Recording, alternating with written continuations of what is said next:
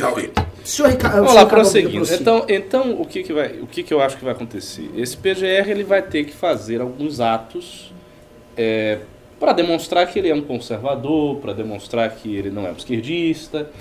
E isso ficará, assim como muitos atos do próprio presidente, no campo das declarações.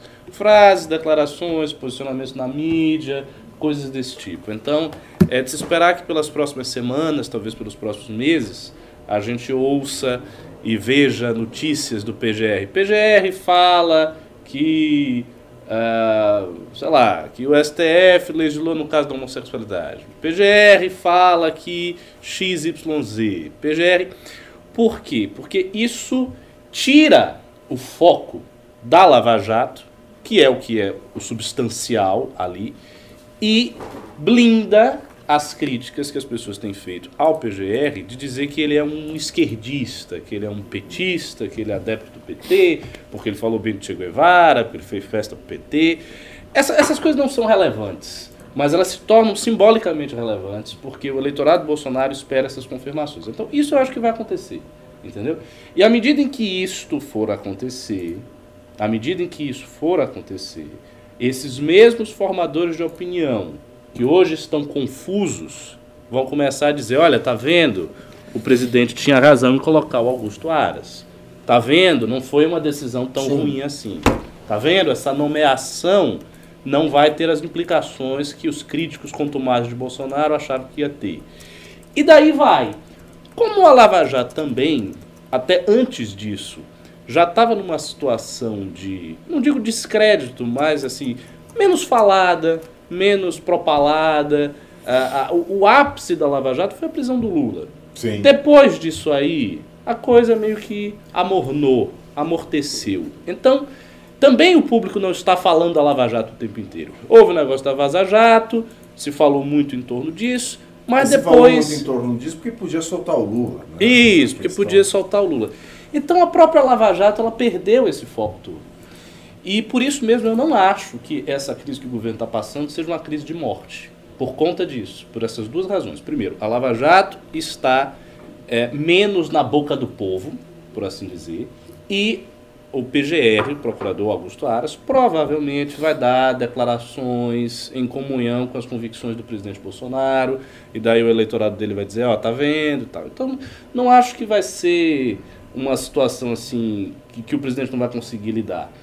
Agora, para quem sabe como uma coisa funciona, né, quem entende como uma coisa funciona, aí vai ser bem, bem negativo. E os críticos que já são críticos do Bolsonaro vão continuar sendo críticos dele. E aqueles que não são críticos do Bolsonaro não acho que se tornarão por conta do Augusto Aras. Tiago Pavinato. É o fim da direita? Essa é a pergunta. Aí eu vos pergunto: que direita? É? Que direita é essa que se pergunta aqui se é o fim. A direita de Jair Bolsonaro? Jair Bolsonaro é direita? O que é direita? Eu não sei se essas questões elas foram levantadas, mas é importante que se faça esse posicionamento antes de responder a pergunta fática do que está acontecendo hoje no Brasil, do que está acontecendo desde ontem com a nomeação do, do Augusto Aras hum. para a PGR, não é? Qual é o conceito de direita? O conceito de direita que a gente adota é um conceito muito rude, é um conceito de guerra fria. Né? É um conceito de capitalismo de um lado, comunismo do outro. Né? É esse o conceito de direita, esse conceito simplório, pobre, né? ultrapassado, datado, não é que o bolsonarismo encampa. Tanto é que... Eu acho que você está tratando isso com uma certa sofisticação ainda. Para mim, ser de direita hoje é apoiar o Bolsonaro no Brasil. Não, exato, mas assim, se o Bolsonaro fosse perguntado por que você é de direita, ele diria porque eu não sou comunista. Tá ok? Sim. Mas comunista, hoje, vamos definir. Comunista é todo aquele que não apoia o Bolsonaro. Não, o comunista é aquele que não, é, que é as petista. esquerdas. É, as, esquerdas. É, quem, é quem é advogava a favor da Ursal. É quem é amigo do, da Venezuela. Exato. É quem gosta do Lula. É quem gosta do Lula. Por exemplo, a gente é comunista na definição deles? Ou não?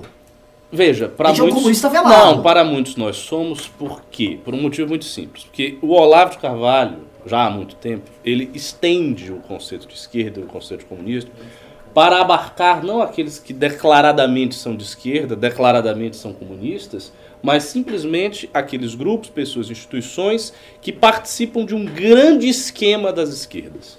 Como isso é vago, você Isso. falar em grande esquema da esquerda é muito vago. Qual é o grande esquema Nós da esquerda? Né? né? Como Nós assim, exato. direita- Como isso é vago, você consegue incluir qualquer grupo e qualquer pessoa nisso.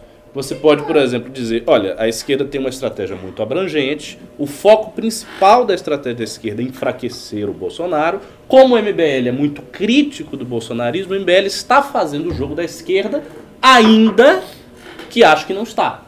Ou seja, há uma ilusão do MBL a respeito de si mesmo, mas ele no fundo ele está fazendo o jogo da esquerda.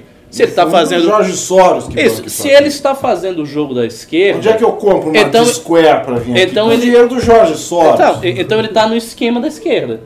E daí você conclui, então o MBL é de esquerda, o MBL está na esquerda, o MBL está fazendo o jogo dos caras e por aí vai. É essa ideia de que você tem um esquema estratégico e os grupos e instituições eles estão dentro desse esquema, independentemente da sua autodeclaração. É, porque sendo bem, bem, bem rudimentar, né, na, na- no entendimento exemplificativo disso, o que o, o- o- o velho Herculano Quintanilha da Virgínia faz, o Jim Jones da Virgínia, ou seja lá qual cunha se dê a ele, é montar aquilo que o, o- o Luciano Ayan tem, tem um trabalho, tem feito esse trabalho, eu acho que de uma forma magistral, né? Até cansativa, porque ele só passa, ele fala- só, só fala disso. Luciano é um É, em vez de ele dar bom dia, Ele é um vai falar da é. seita política, mas é verdade, o, que, o trabalho do Olavo é um trabalho de seita. Né? O, Olavo, o que é o Olavo de Carvalho? O Olavo de Carvalho é uma fraude. O Olavo de Carvalho é uma grande fraude. Principalmente intelectual. O Olavo de Carvalho, ele me seduziu muito nos primeiros anos da nossa faculdade. Você lembra muito bem quando ele foi para lá em 2003. É, A gente até divulgava na faculdade. Exatamente. É? o que ele fazia na época que a esquerda estava no poder era muito interessante, porque ele fazia uma leitura dos discursos da esquerda e falava: olha, as imposturas estão aqui, as canalices estão aqui. Né? Então, assim, eu vou explicar para vocês, eu vou lhe dar um manual de patifaria do discurso da esquerda. E o que tem acontecido agora é que ele não acusa mais né, a patifaria do discurso da, da direita, mas como bom conhecedor da patifaria do discurso da esquerda, ele passou a aplicar na direita, no que ele chama de direita. Porque o que ele chama de direita, ele chama com uma vocação de seita. E como toda seita, se você não está dentro dela, você não tem salvação. Você não merece nada no seu desprezo. O desprezo, essa é a palavra, o desprezo. Porque se você não está na seita, e se a seita se diz de direita, Você de nada, absolutamente nada que estiver fora da seita vai ser de direita. Isso. Diga o que disser, explique-se o que tiver que explicar, mas nada do que tiver fora da seita vai ser de direita. Você já está condenado ao comunismo, à morte, ao inferno, ao raio que o parta, a qualquer coisa. Então, esse é um pensamento de seita. Então, é óbvio que não é que quem estiver contra o Jair Bolsonaro, quem estiver contra o que o Olavo disser que não é direita, não é direita. Né? Ele é um grande ditador de ideias. Ele é um espertalhão metido a intelectual que fala por trás de ensinamentos que Aristóteles e Platão não deram. Ele deturpa a leitura e dá um ensinamento para os seus discípulos de uma leitura deturpada dos autores clássicos. E ele não incentiva os seus seguidores a irem até os autores clássicos. E ir até Aristóteles, ir até Platão é muito difícil. Se eu quiser ir para Platão hoje no Brasil, se eu, por exemplo, só falasse português, eu teria dificuldade. Porque só tem duas traduções de Platão que prestam no português. Que são duas edições, da, uma edição da República e outra dos Gorgias. As outras traduções não são tão boas, a gente tem que buscar idiomas Só, diferentes. só uma parte. Existe, existe uma, que é a obra completa de Platão, que foi uma coisa extraordinária, que muita gente não conhece. Que é a edição que fez o Carlos Alberto Nunes de O todos Carlos os Alberto Nunes é diálogo. fantástico. Todos os Exato, exato. Fora isso, Mas é, tem uma editora que eu não vou dizer o nome, com um tradutor que eu também não vou dizer o nome, que você lê aquilo, você fala, pelo amor de Deus, como é que se permite fazer uma tradução dessa? Aristóteles, por exemplo, você não acha. Não acha. Uma, você só acha uma tradição parcial da ética nicomaqueia ou ética nicômaco de um dos titulares da USP, mas é a única tradução de Aristóteles que tem. É, então, essa seriedade de se levar um debate filosófico é difícil. Então, além de ele não incentivar a leitura direta aos clássicos, ele faz uma leitura deturpada dos clássicos, ele vende isso e ele não incentiva você a ir direto à fonte, por quê? Porque ele é o detentor do conhecimento. Ele é a fonte da verdade. Ele é a fonte da beleza, meu querido. Então, é, a questão é um pensamento de si. Além do nosso, da nossa divisão entre direita e esquerda, voltando à minha linha principal, ser muito rudimentar, ser uma, um entendimento de Guerra Fria, é um entendimento de Guerra Fria, capitalismo-comunismo, piorado pelo olavismo, piorado pelo tempero da seita. Então, qual direita talvez tenha morrido no Brasil? Talvez essa direita para usar o termo que o Renato Azevedo sempre usou, chucra, absolutamente chucra, ou, um termo que eu gosto mais, esses atores políticos abjetos que se dizem de direita, essa direita talvez, não que ela tenha morrido, mas que ela tenha levado ontem uma cacetada tão grande que eu ainda não sei se ela está só mal ou agonizando. Morrendo eu acho que não. A direita é um espectro muito mais amplo. O discurso, a discussão de o que é ser de direita, o que é ser de esquerda, ela não é em preto e branco. Ela não é, ela não é, é dualista. Binária. Não é binária. Ela é em HD Max. Né? Ela tem todas as cores possíveis. E você vai discutir isso no Twitter, em 140 caracteres? Não, não dá. Você vai discutir isso com quem não leu Raymond Aron, com quem não leu pelo menos o Ópio dos Intelectuais? Não dá, não dá para discutir o que é o conceito de direita e esquerda se as pessoas não tiverem essas noções mais básicas de que ao longo de toda a história, desde a Revolução Francesa, não é fácil identificar o que é direita e o que é esquerda. Que as posições mudam a todo momento, elas são cambiantes que dentro da esquerda pode surgir uma esquerda e uma parte daquela esquerda não ser mais esquerda. É um debate muito sofisticado para ser feito via Twitter. E é um título também, porque o seu significado Pimba, é sofisticado, so, so, so. porque o seu significado é complexo. É muito complicado a gente dar razão, não é? Pro tiozão que tá lá, fala: "Eu gosto do Bolsonaro, eu sou de direita, eu vou ser comunista" dizer que aquilo é direita. Né? Então, assim, é aquela coisa assim, denomina quem quer. Né? Então, essa do, do dos desavisados de direita podem talvez é, ter chegado a uma situação caótica ontem com a nomeação do PGR. Mas a direita não é o fim da direita. Muito pelo contrário. Eu acho até que é o renascimento da direita. Porque a direita ela é democrática. A direita ela tem é, na, na sua essência, não é, a liberdade. Porque se a gente for olhar, tentar, tentar ser um pouco didático para explicar o que é direito e o que é esquerda, a esquerda ela dá mais ênfase à liberdade, à, à igualdade, enquanto a direita dá mais ênfase à liberdade. Então a direita, em essência, ela é democrática. Então essa crise do bolsonarismo, essa crise da direita chucra, dessa direita de seita, dessa direita originada da fraude do pensamento que é Olavo de Carvalho, isso pode estar morrendo. Isso pode ter levado a um golpe fatal. Mas a direita, a direita democrática, que valoriza a liberdade, não só econômica, mas como a pessoal, não é? porque se Olavo ou seu cozinho, ninguém tem nada com isso. Não é? Já diria o velho deitado. Então eu acho que é um momento de renascimento da direita, da boa direita. Da direita à direita. Olha, gosto. Ricardo Almeida. É, não sei se é um momento de renascimento dessa boa direita. Eu sei o seguinte, e, e existe, cada vez mais existe, uma separação né, entre aqueles que estão com Bolsonaro, independente do que ele faça, independente do que ele diga. E aqueles que não estão com Bolsonaro porque estão com as suas próprias ideias da direita. Então, não há uma para essas pessoas não há uma personalização na figura do Bolsonaro, nem boa nem ruim. Então você pode aprovar algo do Bolsonaro por simplesmente porque pode estar certo.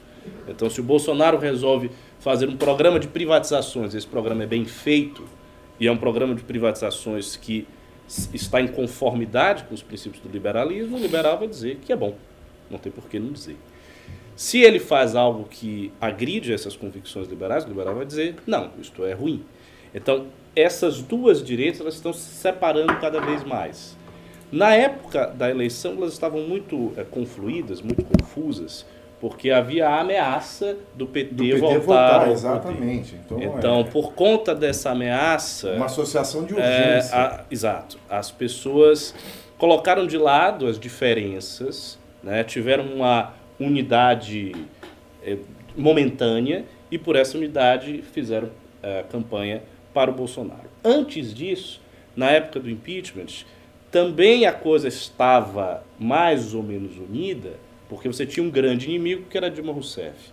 Então todos aqueles que queriam que o PT saísse do poder estavam nas ruas, estavam conversando, estavam dialogando, estavam trocando ideias e não importava muito as convicções particulares de um e outro. O que importava era aquele ato político. Isso passou. Isso passou. Bolsonaro é presidente, não há mais esta situação. E tendo em vista que isto passou, as divisões começam a aparecer. E essas divisões estão mais intensas por duas razões. Primeiro, que isso passou, e pela segunda razão, que é o ambiente tóxico da direita, que é péssimo. O ambiente de discussão na direita é muito viciado porque e você e violento porque você tem é, de um lado pessoas que militam com agressividade para o Bolsonaro e essas pessoas não respeitam as demais. Simplesmente elas não respeitam. Isso é fato. Né? Se você fizer um comentário uh, crítico educado, educado e sereno a respeito do presidente, Xingar e isso é e isso explodir, alguém compartilhar, você vai ver. É, é uma coisa prática. Você vai ver, o pessoal vai dizer, ah, você é um comunista, você é um demente, vai xingar tua mãe, vai dizer que você é um idiota e, e por aí afora. É essa a reação. As pessoas até vão argumentar, mas o grosso das reações é agressividade pura, é xingamento, é grosseria. E isto não é uma coisa que as pessoas aprenderam a contrapelo dos formadores de opinião. Não, elas aprenderam com os formadores de opinião da direita bolsonariana, a começar do próprio Olavo, que é sempre muito agressivo com todos os seus adversários. Era agressivo com seus adversários da esquerda, continua agressivo com seus adversários de direita e continuará assim até a sua morte, porque é da personalidade dele, ele não vai mudar. E os outros que aprenderam nessa escola foram absorvendo os mesmos maus modos. E isso instaurou no ambiente de direita uma toxicidade, uma, uma, sabe, uma coisa até eu posso dizer repulsiva, de tal maneira que as pessoas que não se perfilam a Bolsonaro acabam se juntando. Então, que hoje você tem uma coisa interessante. Você tem os bolsonarianos, esses militantes muito fanáticos, seus formadores de opinião, que estão confusos por conta da nomeação do Aras. Bolsonarianos Lá. é ótimo. É, eu, eu, eu falo bolsonarista. Eu gosto de bolsonarista porque isso tá... É, é que os bolsonaristas, essas figuras estão aqui. Enfim. Então elas formam um bloco. Perfeito? E o resto? E como sempre acontece que você tem essas divisões, as outras pessoas elas se aproximam mais. Então você tem a Jovem Pan, os jornalistas é, de formação independente, é, os, os, grupos liberais, Instituto Mises, não sei o quê. Todo mundo meio que se juntando, conversando, dialogando, as pessoas indo nos seus eventos. Né? O, o Congresso do MBL é um momento muito especial porque reúne essas figuras todas. Este pessoal daqui não está sofrendo com os males do governo Bolsonaro, porque são pessoas que já não estão há muito tempo alinhadas com o governo. Estão alinhadas pontualmente com essa ou aquela pauta, defenderão esta ou aquela pauta de acordo com as suas convicções. Mas uh, se o governo falhar, não são elas que falham. Então, nesse sentido, elas estão bem vivas. O problema é que, uh, do ponto de vista uh, eleitoral, estas pessoas ainda são minoritárias no espaço eleitoral, ou seja, a, a, o, o, a, o diálogo delas com a massa ainda é muito mais fraco do que o diálogo do Bolsonaro com a massa e do que o diálogo do PT com aquela massa pobre do Nordeste que ele conseguiu amealhar, cativar como seu público. Eu vou falar. Então, a queda do bolsonarismo termina, a meu ver, termina provocando uma consequência na direita como um todo muito negativa.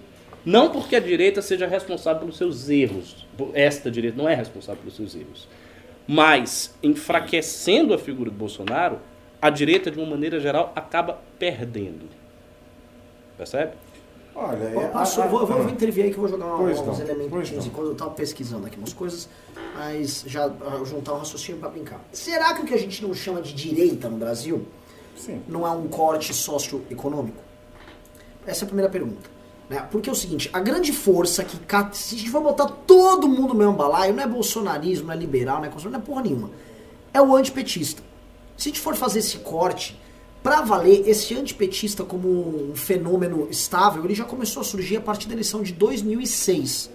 A eleição de 2006 teve a famosa divisão norte-nordeste, sul-sudeste, né? sendo que eles levavam, ah, basicamente, o pessoal vermelho, vamos ler, levava Rio de Janeiro e Minas Gerais com eles, sempre com eles. O Bolsonaro foi o primeiro a vencer nesses dois estados e virar o jogo ali. Mas é, as classes médias, em geral, isso mesmo nos estados do Nordeste, o- elas tinham uma certa tendência a votar nos candidatos antipetistas. Né? Que na época eram os candidatos do PSDB, candidatos fracos, e a gente não precisa se estender muito aqui, a gente já sabe bem como é que era o PSDB. Conforme o PT foi avançando, é, estranhamente, percebam como isso é interessante. O sentimento antipetista também avançou. A economia melhorava, não obstante, as votações de 2006 para 2010 aumentaram. A economia teve um boom de 2006 para 2010. Mesmo com a crise mundial, a votação do Alckmin no segundo turno foi menor do que a votação do Serra no segundo turno, em 2010. Depois, de 2010 para 2014, um salto do, AS, do, do José Serra para o Aécio Neves. E o sentimento antipetista foi deixando de ser um sentimento e, graças às redes sociais, se convertendo num fenômeno, uma cultura e numa, numa percepção, talvez um autoentendimento. As pessoas começaram a articular esse antipetismo que elas tinham, que antes era uma sensação, que por vezes eles falam, não, esses caras são os ladrões, e aí, de repente assim começaram a encontrar pessoas que pensam de forma similar, começam a entender o processo, e aquilo vira um fenômeno. E esse fenômeno renunda primeiro 2013, de uma forma confusa, depois 2015, impeachment, e aí o antipetismo se consolida como uma força política que se reconhece como tal. Que acho que essa é a principal coisa. Todo brasileiro que não vota no PT se reconhece, em sua grande maioria, como antipetista. E esse cara, em geral, é de classe média, classe C, as classes também mais altas. Esse cara, em geral, é mais branco. Esse cara, em geral, está no centro-sul. Esse cara, em geral, não é funcionário público. Então, existe um, esse corte. A minha pergunta é a seguinte: esse cara aí votou em peso no Bolsonaro, mas não dá pra falar que ele comunga dos valores do Bolsonaro, porque cada vez mais esse perfil, e quanto mais escolarizado, mais dinheiro ele tem, ele vai abandonar determinados padrões que o bolsonarismo leva muito em consideração, especialmente ao material mais, não é nem conservador, é um material mais reacionário, e ele, de acordo com as pesquisas da Datafolha, ele vem abandonando o Bolsonaro. A última pesquisa do Datafolha e da XP e PESP atestam isso. Eu acho engraçado um senhor divorciado se dizer reacionário. Pronto, fala. Pode continuar. Ah, então, o que, o que eu quero chegar pra É, vocês é o pois é. Cadê a família tradicional? É, não. Deus acima de tudo, matrimônio é indissolúvel, que o homem não separe o que Deus uniu. esses caras. Não sei se eu me estendi muito aqui. Eu queria jogar pra vocês, pra quem tá assistindo. é, isso aqui na, na prática no Brasil é um corte socioeconômico? Não, não, não, acho que seja simplesmente um corte socioeconômico. É, é, obviamente, quando você está falando de grandes estratos da população, tem como você correlacionar traços socioeconômicos com as suas ideias, com o seu perfil eleitoral. Isso dá para fazer. E dá para você fazer a análise que você fez, ou seja, correlacionar estes traços com votação do Bolsonaro. Ocorre que dentro desse espectro, que é um espectro grande, que seria o quê? 30%, 40% do eleitorado, há um núcleo menor, de uns 10%, 12%, uma coisa assim, que é um núcleo de direita mesmo. Mesmo que não seja um núcleo muito ilustrado. Ah, não é que ah, o sujeito está aí lendo Adam Smith. Não. mas são pessoas que consomem produtos culturais da direita, sobretudo viabilizados pela internet. Então é o pessoal que recebe em corrente do Zap o vídeo do cara denunciando o comunismo, é o pessoal que eventualmente vê um MBL, um vídeo do MBL e tal. É o pessoal que está nessa órbita da direita. Esse pessoal que está nessa órbita da direita ao meu ver, já pode ser contabilizado nos milhões. São alguns milhões de pessoas que provavelmente, em termos percentuais, deve ser cerca de 10, 12% do eleitorado. Esse pessoal é de direita mesmo. Assim, são pessoas que não são simplesmente antipetistas e que tudo ignoram da direita. Porque você pode ser antipetista, eu já conheci várias pessoas que não gostam do PT. Por exemplo, quando eu vim aqui para São Paulo, eu me hospedei uh, numa pousada de uma evangélica. E ela não gostava do PT. Ela votou em Bolsonaro. Mas ela não sabia nada direito, ela nem sabia o que era MBL. Eu disse, não é porque eu sou MBL. Ela, o quê? O que é MBL?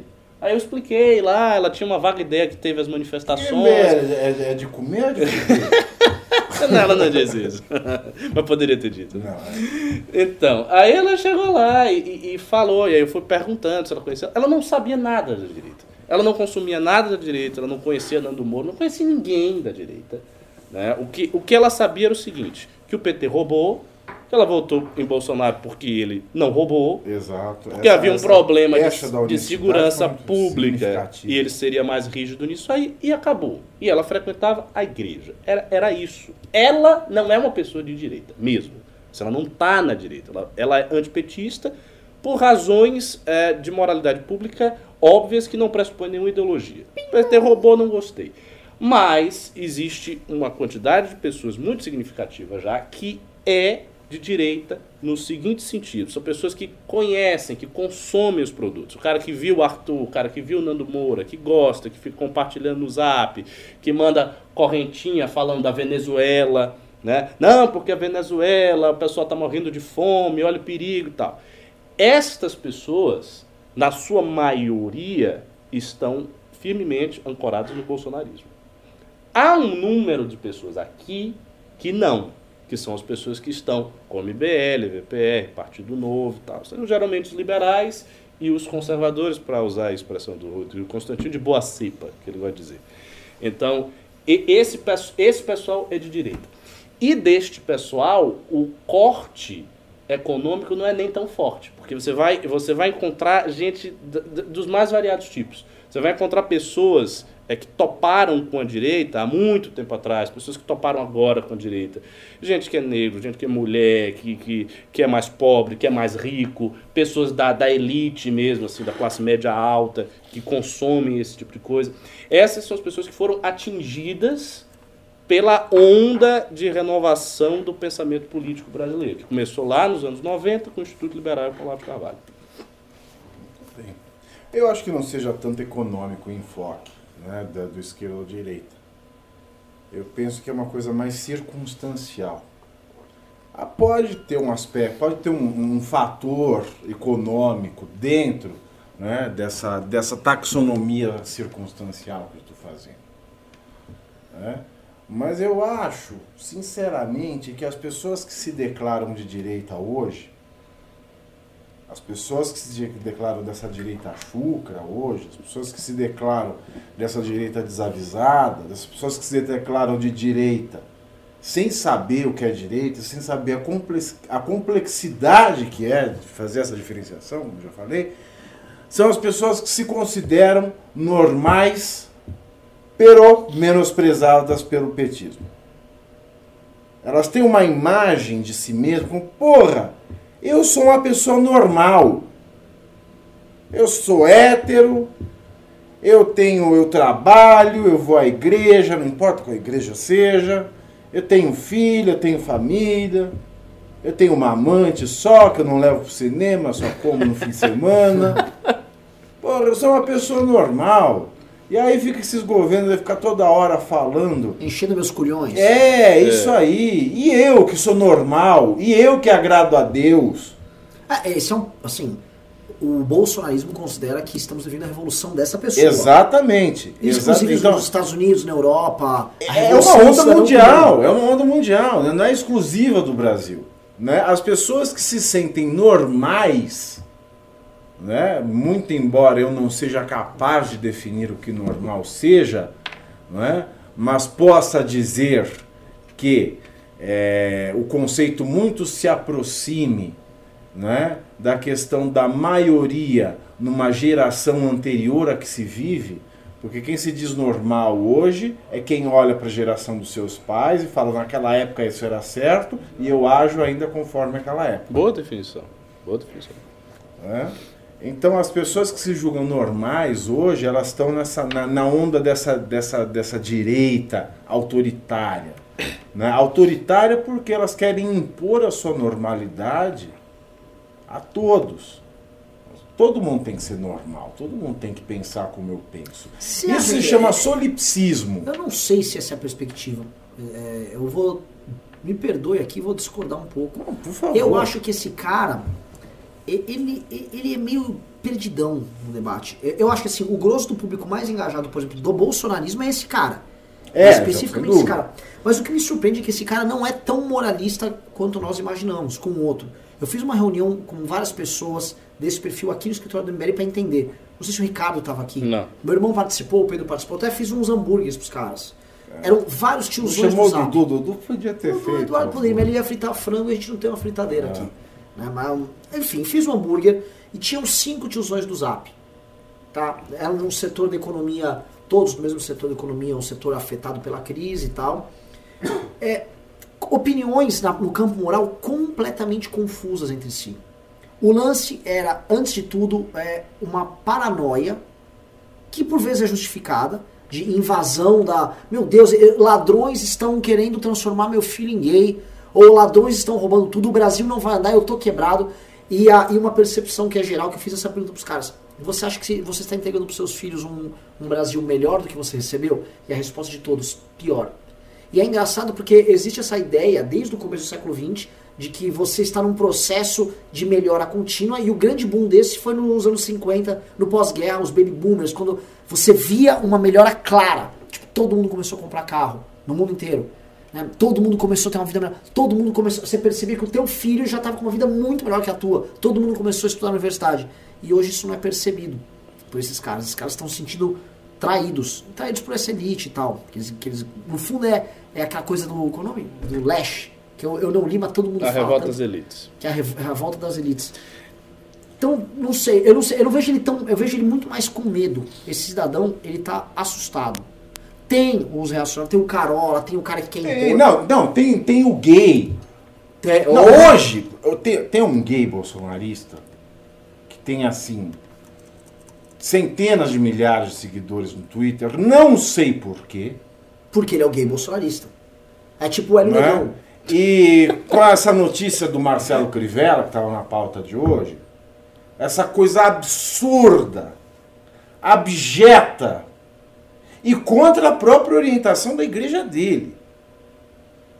Porque o Edir Macedo ele já falou duas ou três vezes que não tem nada contra gay, porque Jesus nunca levantou bandeira contra gay. Claro, público com poder aquisitivo invejável, como o público LGBT, o Edir Macedo ia falar mal. Edir Macedo? Bom, mas acontece que tinha um HQ com um quadrinho de, um- de uma bitoquinha na boca entre dois personagens do mesmo sexo. Né? Ele mandou recolher e tinha viado defendendo o Crivella. Eu falo, porra, como é que pode isso? Isso tá o quê? Tá com o fiofó costurado? Como é que pode? Oi. Eu vou até ler a pauta disso. Já que a gente chegou Não, nisso não, aqui, então, não, então, então, espera. Tivemos muitos pimbas sobre o assunto, eu deixa eu ler os pimbas. lê o Vamos Pimba. lá. Vamos fazer. Lê o Pimba e já muda o título. O título Pimba é o em seguinte, mim. É, Crivella, Crivella é censor? Várias interrogações. Tá bom. Primeiro- Censura do Crivella? Começando pelo dono mais desse programa, Alessander Mônico Ferreira mandou 100 reais e falou: Para começar animar a noite, boa noite, Bela, estou animado hoje. Opa! Ó, Alessander, te vejo daqui a pouco, hein? Ó, hoje tem festa. Opa! Depois o Alessandro mandou mais 100 reais e falou: Entendo que existe uma direita bolsonariana engolida pelo establishment e corrompida pelo sistema paternalista, machista, patrimonialista e patriarcal, e existe, e existe a dire- direita nova, disruptiva, diversa, solidária, que questiona e enfrenta. É composta pelo MBL e pelo Novo. Eu acho que tá ficando meio claro uma divisão É, entre esses dois divisão tipos de tá, tá claríssimo. né? O que, o que Com a graça de nosso Senhor Jesus Cristo. sim, ou como o Ricardo poderia dizer, não no Senhor Jesus Cristo, mas, né? Mas o que eu queria colocar é o seguinte, é a principal característica, a gente tem esses ele- outros elementos aqui, como machista, patri, é, machista, patriarcal, blá blá, é, mas a principal, a meu ver, é o da mamata, é o do patrimonialismo, porque é o É tá o da, da honestidade. É o da honestidade. Honestidade. Que vamos falar, o Bolsonaro não tá perdendo público por causa das declarações polêmicas. Isso até tá. Mas o que vai matar o bolsonarismo são as contradições internas de um cara que chega com um discurso de nova política e vendeu isso para as pessoas e que tem Porque se a gabinetes gente parar para cheio de pensar, esquema. o PT se apropriar do Estado em nome do partido é muito mais democrático do que o Bolsonaro se apropriar do Estado em nome de uma família. Nossa. Porque num partido entra quem quer. Eu posso entrar no partido, você pode entrar, qualquer um entra no partido. Se o partido se apropria do Estado, qualquer um entra no partido. Família Agora, é quem é que entra na família do Bolsonaro? Caralho. Você vai levar uma leitada do Bolsonaro pra falar eu tenho Bolsonaro aqui dentro de mim? Não, não vai. Meu Deus do céu. Pra usar a expressão que eles usam no- no Twitter toda Sim, hora. Leitada, leitada. leitada. Uma baixaria. Mas é verdade, é muito mais democrático se apropriar do Estado por um partido do que se apropriar do Estado por uma família. Isso é um ponto, porque o, A o- corrupção democrática. É, a corrupção democrática. Sim, o, o- o- eu me lembro, o começo dos anos do PT lá em Brasília, meu pai costumava ir pra Brasília e falava, Renan, você pega um táxi aqui em Brasília hoje, o taxista já tá te apresentando um esquema. O PT democratizou. Você pegava um táxi, o cara, meu irmão, você tá indo como? Você quer ir no ministério? Então eu já conheço fulano, é pra quê? Puta que pariu. Chegou um amigo novo, amigo meu, ele, ele é lá do Maranhão tal, ele é ligado ao deputado tal do PT, vamos conversar.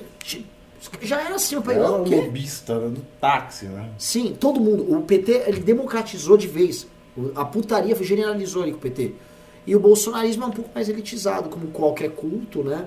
Isso fica mais restrito pro círculo familiar. Claro, porque a pessoa, a pessoa, o, o- o fiel do culto, né? Ele é o coitado.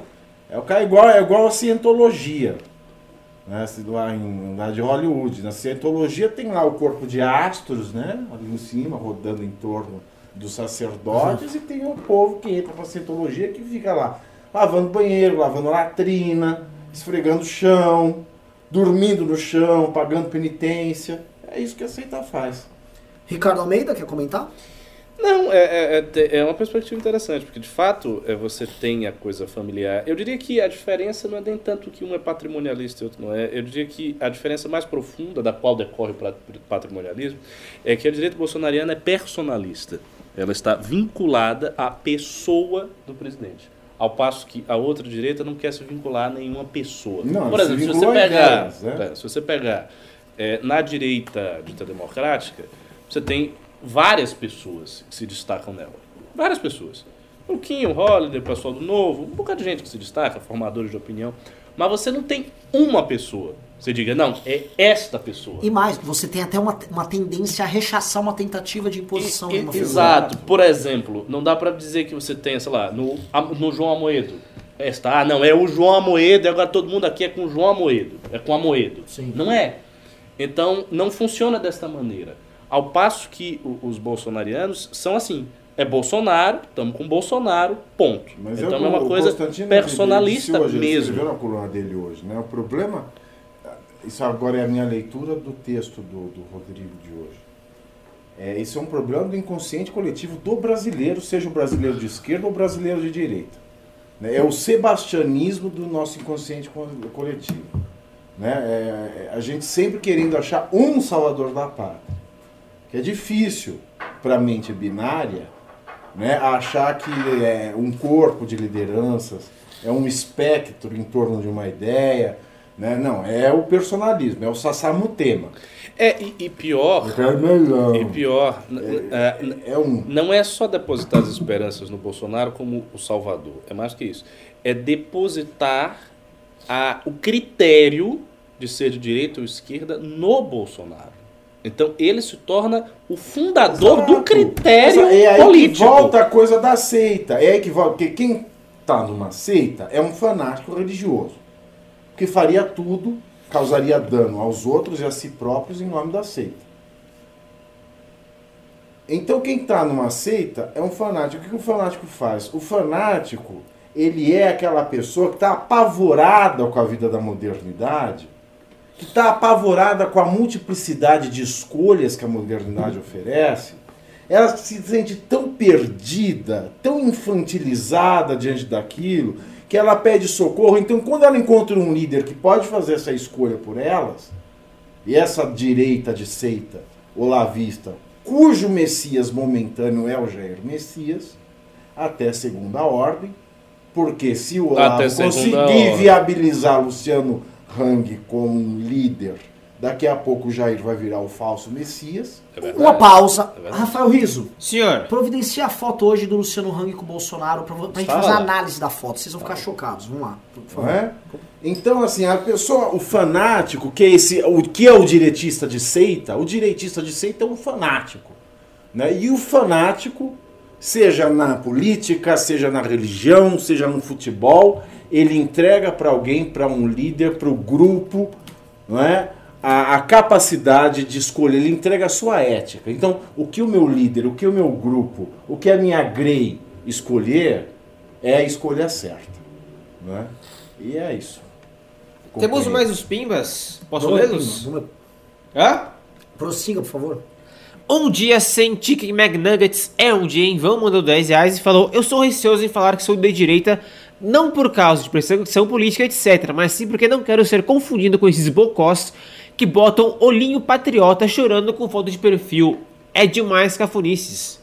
Não, mas é por isso mesmo que você deve se dizer de direita, porque quanto mais pessoas com esse perfil se dizem de direita, menos a direita fica podemos... colada. É, exato, a gente não pode deixar esses salafrários se apropriarem do, do, é, do exato, da nomenclatura. Exatamente. Próximo Pimba. Próximo Pimba, Arthur Vinícius Miller mandou 5 reais e falou: No Brasil, direita é ser anticomunista e esquerda é ser anticapitalista. Olha, eu não sei se uma pessoa, ou, boa parte do, do, das pessoas que votaram e criaram a massa petista fiel ao Lula, em especial no segundo mandato dele, não dá pra dizer que elas são é, anticapitalistas. Pelo contrário, elas estavam comemorando os avanços do capitalismo na vida é. delas. E boa parte, assim, o lulismo perdeu boa parte dessas pessoas, em especial no Centro-Sul, que é a famosa classe C. Esse cara da classe C que ganhou dinheiro no lulismo, ele saiu fora, o pastor falou, não, não, não, não, isso aqui tem... Inclusive, não sei quanto a gente pode acreditar isso, mas este cara, é, de, é, ele votou no PT, muito claro isso, em, 2000, em 2010. Quando começou o mandato da Dilma, foi aí que a Dilma trouxe não só a nova matriz econômica, mas ela trouxe o plano de direitos humanos dela e veio todo aquele debate. Surgiu o Marco Feliciano antes do Bolsonaro como grande figura reacionária tal. Só que começaram a levantar ali a pauta evangélicos versus governo. Isso ali no primeiro mandato da Dilma. E esse cara começou a ter que tomar escolhas. É. Eu vivi muito essa época funcionários que eram evangélicos na, na empresa que eu tinha, esses funcionários tendiam a votar nos candidatos é, não petistas. Agora, eu vou dar uma dica preciosa para vocês que querem entender a direita brasileira. É, procurem se informar e ler a respeito da direita norte-americana. A direita brasileira é uma emulação é, claríssima da direita norte-americana e quase todos os debates que nós temos na direita brasileira são debates que os americanos tiveram 30, 40 anos atrás. Então, por exemplo, quando se formou a direita norte, a nova direita norte-americana, foi ali nos anos 40, 50, havia três vertentes. E isso é contado no livro do George Nash, né, sobre o movimento conservador. E havia três vertentes, que eram vertentes que dialogavam, conversavam, eram claramente definidas em três. A primeira era os, os direitistas, eh, os conservadores tradicionalistas do tipo Russell Kirk, Eric Wegener, que foi, foi apropriado por eles, o Leo Strauss, os Straussianos e tal. Eram as pessoas preocupadas com uma noção geral de decadência do Ocidente, de decadência dos valores, de decomposição moral das comunidades orgânicas e por aí afora. Então eram os conservadores tradicionalistas que estavam com esse horizonte, que existe aqui no Brasil. É, a segunda eram os liberais muito influenciados pelo fato de que economistas austríacos estiveram na terra americana. Então, quando Hayek escreveu sobre o caminho da servidão, isso foi um boom, todo mundo leu. É, o, o, várias instituições se formaram a partir daí, e você tinha então os liberais e libertários, que tem no Brasil. E a terceira corrente eram os anticomunistas. Você ainda estava na época da Guerra Fria, fazia todo sentido uma corrente dessa existir no debate norte-americano, e era uma corrente muito forte. E tinha lá os seus vários autores anticomunistas. No Brasil é muito parecido. Com a diferença que aqui, como o Olavo ele é caracteristicamente anticomunista, isso é, é, é, um traço muito forte da composição da forma mental dele, então você tem essa coisa do anticomunista, do anti-esquerda, daquele que rejeita o comunismo. Mas mesmo isso é distorcido pelo personalismo bolsonarista. Porque veja, eu sou um anticomunista, eu vivo estudando comunismo, eu sou um ferrenho anticomunista. No entanto, por eu não ser um personalista de Bolsonaro, as pessoas podem se sentir livres para dizer que eu sou um comunista. Então, tipo, você pode ser um anticomunista, pode estudar o comunismo, você pode escrever mal do comunismo, você pode fazer o que for em relação ao comunismo, se você não está alinhado com Bolsonaro, você tem o risco, você corre o risco de ser etiquetado como um comunista. Ou seja, até o anticomunismo também é torcido, se torna uma filiação personalista à figura do presidente. Vou colocar aqui, ó, para vocês darem uma olhada, né, o descalabro que tá. É, Riso, coloca ali no retorno para eu ver, mas já põe a imagem para vocês verem como é que eles já estão colocando o Luciano Hang como alternativo. Isso é a foto é de hoje. Pode colocar, Riso? Eu não achei a foto ainda, Renato. Eu te mandei no WhatsApp, Riso. Meu Deus do céu, calma. É que eu, você vê, eu tô, o Ricardo tá falando, eu já tô aqui trabalhando e tá, tal, já faço a pesquisa pra você, Riso. Você mandou no último minuto, você mandou uma foto, mano, de 100 pixels. Ah, ah, ah, Rafael Riso, faz o teu trabalho aí, vai. Tô tentando fazer, mas tá difícil. 100 pixels. Eu vou olhar que esse retorno é muito grande. Vai falando aí, vai. Vou falando? Vai É falando. o seguinte, houve hoje um evento, né, pro lançamento da carteirinha, a identidade estudantil, que pretende quebrar de vez com a carteirinha. Tá aí o primeiro grande avanço Eu do falei, governo eu citei. Bolsonaro no enfrentamento com da a esquerda. esquerda. Esse é um Porque avanço do enfrentamento da isso esquerda, vai claro. atrapalhar não Vai, só o vai, financiamento vai. da Uni, que quando fala-se Uni, leia-se Do PCdoB. PCdoB. É PCdoB, você está JF, afetando tudo, é. o fluxo de caixa do PCdoB. uma Atrapalha forma, bastante. Assim, muito clara. É o primeiro avanço do governo nesse sentido e primeira realização do Ministério da Educação. Não que o Ministério da Educação tem que focar nisso. Você veja que a primeira realização já é do enfrentamento. né? Sim. O que Mas, denota enfim, outro né? problema que a gente pode depois comentar. Mas, é, ali, no, no- no lançamento da carteirinha, estão perfilados, sentados ali, o Weintraub, o Onyx Lorenzoni, o Jair Bolsonaro, mais um outro ministro que eu não me lembro, e o Luciano Hang. E a principal característica é que o Luciano Hang estava com aquele terno ridículo, verde e amarelo. que Vai lá, e Renan. Muito bom. Tá, ó, tá a tela aí. Né? Quem, quem, eram, quem eram todos lá? O Bolsonaro, Weintraub, o. Mourão, Onyx Mourão, Lorenzoni. Lorenzoni. O, o, o cara lá que deu entrevista sobre o Toffoli, que eu esqueci o nome. Ou seja, todas as pessoas que cabiam estar ali por questão do governo. Exato. E, E, o Luciano, Hang. Hang. E claramente ele destoa não só porque não tem nada a ver ele tá ali, mas ainda ele põe a porra de um terno verde e amarelo ridículo, que ele fica andando pra lá e pra cá com esse Olha, terno verde e ele- amarelo. olha, se ele, é que ele inverteu a cor, né? Porque se ele tivesse usado a gravata verde e o terno amarelo, ele era o próprio máscara ali. É, ele é o Smeagol. Não, não só o terno e a gravata, o o, o sapato e a meia. A meia, assim, to- até a cueca dele é verde e amarela. E é o seguinte, o Luciano Hang, ele é um. É, porque você vai tendo assim, o impostor do impostor do impostor, do a coisa vai se tornando cada vez mais farsesca. O Luciano Hang é um empresário, não tem nada a ver, nunca foi patriota, isso é conversa mole. Ele tá Patriota, promovendo- colocando a estátua da liberdade É, em todo lugar que vai. É, onde ele vai ter um estado da liberdade, tem nada a ver. O Luciano Hang. Bacana.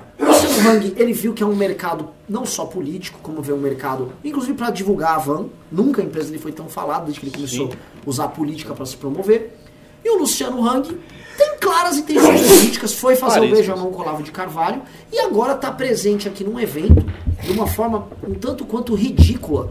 Né? Um evento, veja só, um evento voltado à área da educação, Pimbaço. e ele tá lá com aquela roupa patética, tirando foto, fazendo vídeo. Luciano Hang, assim, ele presta ser um Dali papel. ele, dali ele foi pro Cocobongo. foi da outra. É, ele foi, foi pro Cocobongo. campeonato de dança do, Coco, do Isso. Cocobongo. E, e ele, né, acho que é, aqui, ele se presta a certos papéis que nem hoje boa parte dos influenciadores mais ridículos do bolsonarismo fazem. Por exemplo, quando ah, havia uma crítica da Raquel Sherazade ao governo, ele ia lá e falava, não, não, você tem que sair do SBT. E a gente não via isso na época do PT. Outra coisa, essa semana mesmo, eles gravam um vídeo com o senador. Puta riso, para de ficar espirrando, cara. Desculpa, Saúde, velho. Eu tô muito alérgico já. É, Saúde, viu? Ele, Obrigado, ele se Pavinato. prestou a fazer um, um vídeo. Falou assim: não, a pesquisa da Folha tá errada. Tá? Por que, que a pesquisa da Folha tá errada? Porque eu chamei cinco pessoas que estavam na minha loja. Vocês viram esse vídeo? Ele chamou cinco pessoas vídeo, que tá. estavam atrás dele e ele perguntou: atenção! Com esse jeito, atenção! Estamos aqui com brasileiros! A Datafolha, da Folha Mentirosa, falou que a, a popularidade do presidente caiu, caiu! Aí todo mundo, não! Você pega que essa entonação é do palhaço carequinha, né? Pra caralho, ele fala igual um palhaço. Aí, ih, tá subindo ou não tá subindo? Tá, vocês gostam do Bolsonaro? Gostamos! Então a Folha está mentindo e a Globo também! Agora é fogo, né? Porque ele submete os, os funcionários dele a umas, uns constrangimentos, né? Isso o pessoal é. tem que ficar lá e, Isso é- tipo. é, a galera depende do cara pelo emprego. Aí fica, tem que ficar lá. Ê, Bolsonaro! Isso é, é constrangimento. Isso é cruel, E, né? e- E eu acho que talvez até ilícito, viu? Não sei Nossa, se o o cara pessoal tá pode. me xingando porque acham que eu fui grosseiro é, é, em ficar xingando aqui o Quem? riso. Um cara falou, puta, como o Renan é babaca. Tá, Tá vendo? As agora. pessoas gostam do riso. Mas é verdade. Risocracia. Não, a gente Hashtag, hashtag vai ter espirro sim. Vai ter espirro sim. Né? Que isso, olha lá. Você viu o que vocês fazem aí? Sa- sai do meu. Sai do meu canal! Sai do meu canal! By prefeito de São Paulo, Bruno Covas. Não, essa tá, tá desatualizada até. Ele fez isso? Você não sabe. Menino, me conta. Cuidado, cuidado que ele assiste o programa hoje, hein? Menino, mas, eu- mas eu sabia qual o problema de eu falar assim. Verdade, verdade, verdade. Fique, fique à Menino, me vontade. conta. Fique à vontade isso aí. Olha a mão. Você sabe que você vai. Eu até ia perguntar pra você, Ah. entrando no gancho, né? Você sabe que o prefeito de São Paulo, é, não, que to- não que trabalha no Terça Livre, tô falando que infelizmente administra nosso município, do PSDB, ele vai ter uma concorrente a prefeito de São Paulo, que é a Joyce Hasselman. Né? Chapatada. E a Joyce Hasselman, ela que se prestou ao papel vexatório durante as eleições de puxar o saco do Bolsonaro, inventou aquela notícia que a Veja foi comprada por 600 milhões de reais. E agora ela está sendo tocada para fora do bolsonarismo pelo presidente e é possível, bem possível, eu diria provável que Que ela a não... Carla Zambelli saia candidata no lugar. Olha, eu não, eu não seria tão Sério? ousado assim. Não Uau. sei. Mas a Zambelli está dando demonstrações de lealdade tão grande, pode ser que tente, é. É, é, exato. Mas- Eu tô, tô aqui fazendo. Isso aqui é uma premonição. Olha, é, a Joyce está perdendo a candidatura dela. E o, o bolsonarismo já deixou um recado bem claro, falou, ó, tem pé em duas canoas. E quando o Bolsonaro, o próprio, fala que ela tá com pé em duas canoas, a gente imagina duas coisas. Um, ele tem boas noções de física. E dois, ninguém entendeu a minha piada. Ou entender ele não é engraçado. Hum. Ok. Claro que eu entendi. Você quer que eu explique no Não, ar? Não, soaria ofensivo. Nossa senhora. Piada olha, ruim. olha Deus, Deus agindo aqui. É, É. o, o- mas que pra mim isso quase tem um efeito uma fato. Ele basicamente avisou ali, ali tá morta. Exatamente. E acho muito difícil ela conseguir ah, se lançar aqui em São Paulo. Até porque se lançar pelo PSL significa ter o apoio do Bolsonaro. É, tem que ter, claro. Sem apoio do Bolsonaro você não Lógico. serve pra nada no É. PSL. significa nada. É, e, e- faz sentido ser a Carla, porque é a figura feminina que poderia substituir. Porque a, a Janaína, que teria muito mais voto, não tá com eles. Então, não tem essa Não, eles não entregariam. Eles não Ah, de jeito entregariam a chapa pra. De pra jeito nenhum. Não, de jeito nenhum. Não A Janaína, ela pensa por si própria. É, ela é totalmente independente. Ela não a é Joyce, personalista. Exato. A Joyce está com esse problema. A Carla, é, é. Eu gostei, a análise é boa. Ela é muito, ela é totalmente alinhada. Totalmente E, alinhada. é uma inclusive, é, inclusive com a coisa agora de, de, de proteger o filho em cima de todos, acima das acima Isso, de uma tudo. figura feminina. O Augusto Aras, ela tá defendendo agora o Augusto Aras. Ela se fode pra, aju- pra, pra ajudar o filho, pro, igual o Bolsonaro. Tudo Então, igual é o que, eu digo, o que eu diria sobre isso, Pavinato. É possível falar que, por exemplo, nesse conceito de esquerda, ela é muito de direita. Nesse conceito bolsonarista. Ela, assim, ela é quase o máximo. Dentro da seita, ela, é- ela é quase uma bispa. ali. Por causa da submissão total, completa Exato. e restrita. É. Exato. E ela não tem muito orgulho pessoal, porque ela fala as coisas e se desdiz, vai pra lá, vai pra cá. Igual, igual, igual ao presidente. Igual ao presidente. Né? Que diz, a- diz uma coisa hoje, amanhã pode falar outra. Mas pelo menos ele está falando por ele. Exato. É, Ela não. Ela tá falando, vendo o que é que está sendo dito. É, mas ela não se- vê problema em se contradizer se ela recebe uma ordem superior É isso, dizendo, exato, olha, contradiga-se. É submissa. Exato. Só queria falar que tem um pimbaço do Alessandro Mônaco, Rio, você tá sabendo? Eu tô sabendo. Nem anunciou. Lógico que eu não sei. Você tá falando na hora. Você estava mais preocupado com o meu espirro do que com os pimbas, cara. Então leia o pimba, por favor. Alessander mandou 100 reais e falou: Renan, mande um parabéns para nosso amigo Adilson Ablo. Teremos hoje uma festa de peso. Não é, Pavinato? Um grupo representativo da sociedade que Pavinato e eu estamos trazendo para a direita. Opa, Exatamente. então A- tá Adilson- rolando a articulação aí. É. Renan, Adilson Ablo. Vamos lá. Opa, pera. Errei a câmera. Vai. Grande Edson Ablo. Não lhe conheço, mas já simpatizo com sua figura. Saiba que você contará hoje com a presença de dois verdadeiros monstros. Aqui, que está inclusive ao meu lado, o senhor dragão de Komodo, Tiago Pavinato. Um gênio. Um homem que ele esbanja conhecimento por aí. Do outro lado, também não presente aqui de corpo, mas eternamente em nossos corações, tá? O nosso Alexander Mônaco, que não apenas esbanja sensatez e um profundo carinho pelas boas ideias, como esbanja dinheiro mesmo. Ele que eu imagino que é, vocês imaginam assim. é, o Ricardo tá aqui, ele pode até explicar, tá? Aquelas famosas festas árabes que fica um shake jogando dinheiro e as pessoas são obrigadas a ficar dançando embaixo da chuva de dinheiro. A gente tá dançando a gente tem que ficar Alessandro- dançando aqui, o Alessandro demora com. A gente tem que ficar, mano. É uma loucura aqui. Então, a- saiba que você está sendo muito prestigiado contando com essa presença. E se eles estão trazendo você, não sei se já está no lado bom da força, seja muito bem-vindo. Adilson, um grande beijo pra você, meu amigo. E parabéns, parabéns. Você merece tudo que é de melhor. Próximo Pimba. Próximo Pimba é. É. É. Dera. Deixa eu voltar. Já é pra ler tudo já direto? Hã? Já é pra ler tudo direto Não, já? não, eu vou, eu vou entrar no Crivella. Eu vou entrar no Crivella, que Então- eu acho que então- voltou até de título. Então entre no Crivella. Pavinato, você quer entrar no Crivella? Deus me livre. Não, não. eu, vou, eu, vou, eu vou ler aqui a pautinha. Não, é- Cuidado que já chega o oficial da prefeitura aí. É, opa, vamos lá, vamos lá. Prefeito do Rio de Janeiro exige que Bienal do Livro remova gibis da Marvel com personagem homossexual. Na noite da última quinta-feira, o prefeito do Rio de Janeiro, Márcio Crivella, determinou que a Bienal do Marcelo. Livro... Marcelo, aqui tá Márcio Crivella. Mar... Determinou que a Bienal do Livro recolhesse exemplares de Se você tivesse feito o masturbando, você tinha lido, É, né? Igual o. Eduardo Cardoso. Foi um automático. Lembra? Grande momento, É, lembra grande disso? momento da Masturbando. Ah, o grande jurista do Thomas masturbando. Os caras querendo criar toda uma mitologia da, do golpe. bom. Aquilo torna tudo... Ó, pa- O grande teórico Tomás Turbano. Não, não- não- teve isso no doc, né, Renato? Podia ter. Não teve, não teve. Mas o Doc faltou tanta coisa também, não dá. A obra em questão é Vingadores, a Cruzada das Crianças da Marvel Comics. O livro, lançado em 2010, não é destinado ao público infantil e tem dois personagens, o Icano e Hulkling, que são namorados. Na HQ, há apenas uma cena de beijo entre eles. Em vídeo publicado em seu Twitter, Crivella, que também é bispo pela Igreja Universal de Edir Macedo, defende que não é correto que elas, as crianças, tenham acesso precoce a assuntos que não estão de acordo com suas idades. Ele afirma também que livros assim precisam estar em um plástico preto, lacrado, avisando o conteúdo. Na postagem, o prefeito não esclarece com base em qual norma legal emitiu a determinação.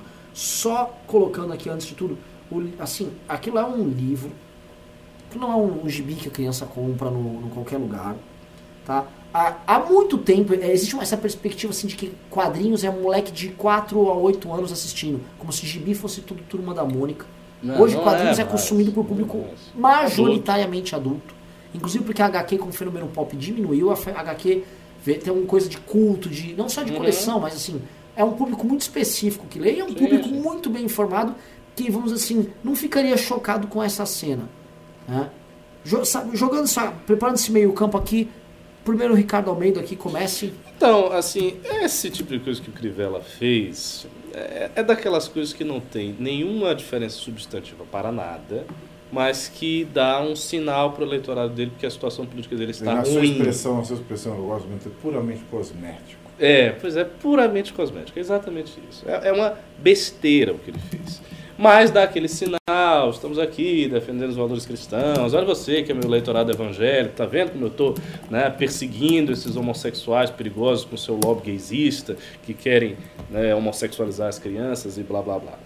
E assim, é, um, um, pequeno detalhe: existem diversas capas de livros e quadrinhos que são capas erotizadas. Isso é uma coisa muito comum, não há nada de estranho. Capa com uma mulher seminua, capa com alguma coisa assim. Então, assim, essa desculpa de que deveria estar num plástico preto, creio eu que essa norma tem a ver com material explicitamente pornô. Material pornográfico vendido em banca de revista, que tem que estar lá Que vi um ocultado, plástico que preto. também Que não nunca tem vi. nenhum plástico É. preto. Também nunca vi e também nunca vi ninguém impondo nada para as pessoas que estão, na- é, enfim, vendendo esse tipo de material. Então, assim, é uma coisa sem significado e que revela um autoritarismo. E por isso mesmo foi justamente condenado pelo MBL. Tinha até um menino que estava perguntando se, se é, havia razão para o MBL falar a respeito disso. E eu acho que saiu um meme, alguma coisa assim, né? Dizendo que era bola fora e Saiu. tal. Pois é, e, e saiu porque assim, é uma atitude autoritária, não tem sustentação legal e é uma atitude, como gosto do Pavinato, puramente cosmética. Exatamente. Olha, é o seguinte, é um recado, né? Se alguém do seu convívio estiver ouvindo, assistindo, é, estamos muito decepcionados, senhor Marcelo Crivella, porque o Marcelo Crivella foi eleito na mesma circunstância que o Jair Bolsonaro. O Jair Bolsonaro ele chegou no segundo turno em que ou era ele ou era o PT. E o Crivella chegou numa situação de segundo turno que era ou ele ou era o Marcelo Freixo. Então qualquer direita àquela época, dentro desse cenário, iria apoiar o senhor Marcelo Crivella, como nós fizemos no segundo turno daquelas eleições. Porque o Freixo, ele é o ápice do nonsense comunista tupiniquim. Pois bem, já naquela época nós demos um, um- um- um voto de crédito, não é? Por ser a única opção viável ali, era uma era uma, uma caldeirinha, estava entre a cruz e a caldeirinha ali, não é? Era uma escolha entre uma desgraceira e uma outra coisa que prometia ser uma desgraceira, mas prometia ser uma desgraceira não comunista, né? não é, estatizante, que, que poderia colocar alguma racionalidade econômica na administração da Prefeitura do Rio de Janeiro. Rio de Janeiro, uma cidade quebrada dentro de um estado quebrado. Então, por essas razões, é, a direita, olhando essa situação de não ter para onde correr, ficou com Marcelo Crivella. Agora, a cidade tem tanto problema para ser resolvido. Crianças não podem ter acesso a uma bitoca. O desenho de dois homens dando uma bitoca.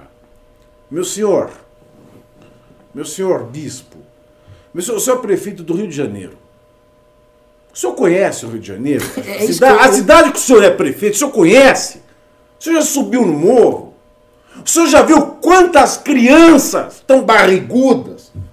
Quantas crianças já estão segurando outra criança na mão? Tá?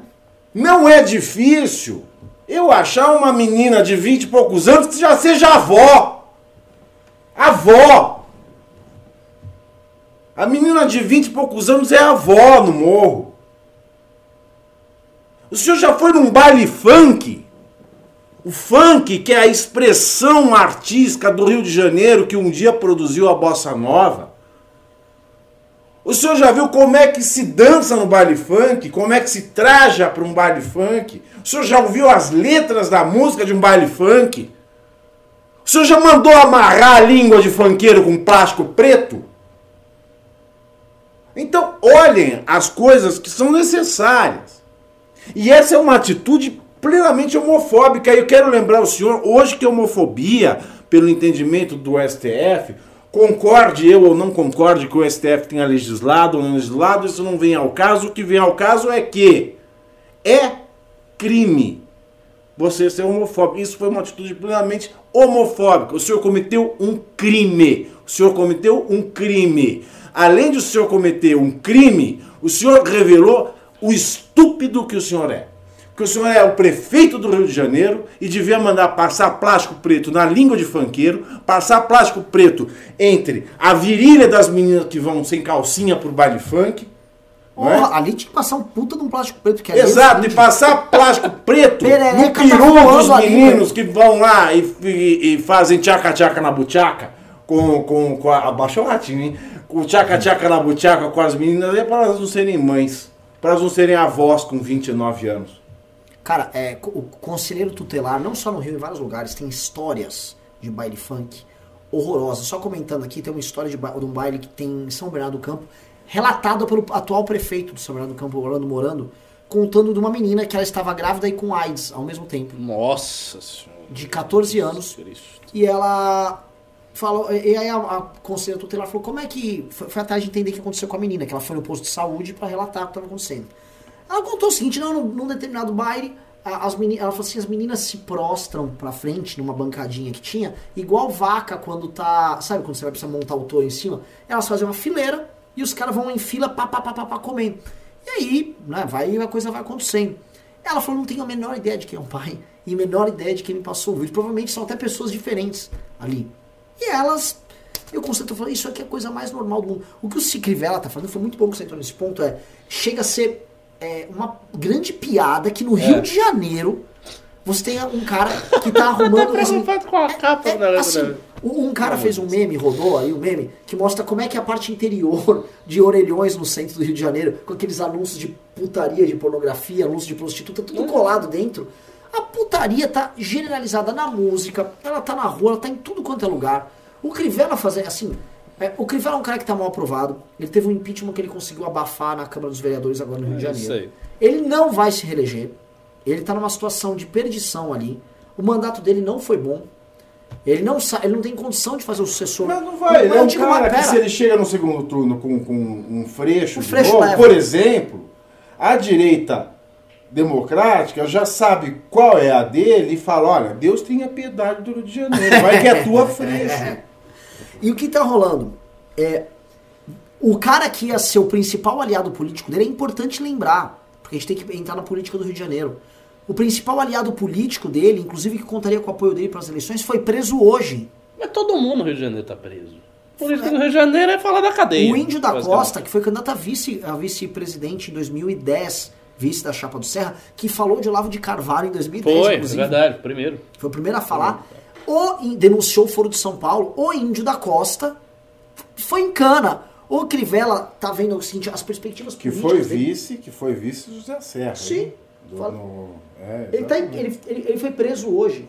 As perspectivas pro Crivella são horrorosas para a próxima eleição. Então ele tá tentando dar essas lacradas que, a meu ver, ele tá tentando acenar pro público bolsonarista. Olha, vai exato. uma dica pro É PSL, aí. hein? É. Vai uma dica pro PSL. Filinha, Narcisa Tamborindeg. Fica tranquilo que eles É já têm uma- um quadro qualificado. No Rio de Narcisa, Janeiro. Narcisa tinha que ser prefeita do Rio de Janeiro. Ah, Ai, que levaria. loucura. Eu, eu não duvido, levaria. A questão pra mim é o seguinte: o PSL já tem um quadro qualificado, tá? E é um quadro que costuma ficar. Porque no Rio de Janeiro você está sempre à sombra do Cristo, né? Você está sempre à sombra do Messias. Você conhece algum homem que hoje vive à sombra do Messias?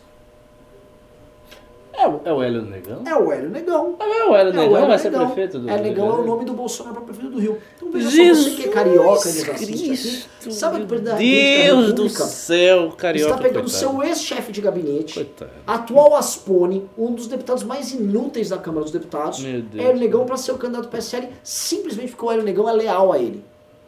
E é Negão. E é negão, e obviamente é bom usar pra falar, não sou racista não, pô, tem um negão aqui.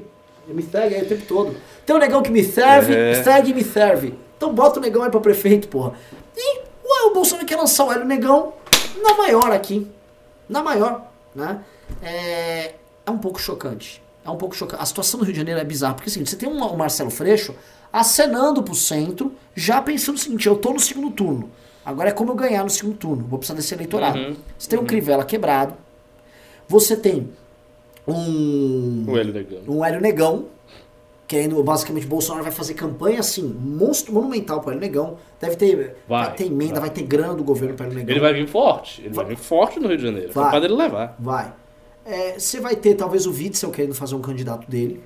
Hum, o Witzel está muito forte. eu É, posso te o falar, eu, tá eu vou falar pra vocês que o Witzel deve estar mais forte no Rio de Janeiro do que o Bolsonaro. Né? Então a situação do Rio de Janeiro é o seguinte: tá igual uma novinha no baile funk. Você, só, você sabe que você vai ser comido, você não sabe quem vai te comer. Entendeu? Então, é isso aí. Ou você pode até saber, né? E saber que é todo mundo. Exato. É o seguinte, você será fudido. Todos foderão, mas um só será o responsável por te ferrar.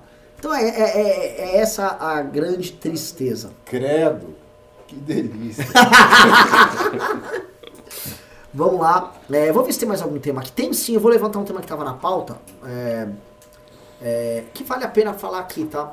Documentário do Movimento Brasil Livre sobre impeachment entra no top 5 do iTunes. O top 5 do iTunes é calculado de acordo com o número de views que ele tem na semana. É um top semanal.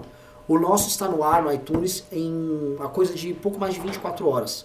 Ele já está no top 5. Trabalhando bem a galera baixando no iTunes, ele talvez chegue em segundo, primeiro na lista, sendo que ele é o único na lista que é brasileiro e é o único na lista do iTunes que é documentário. Foi uma estreia do cacete lá no iTunes.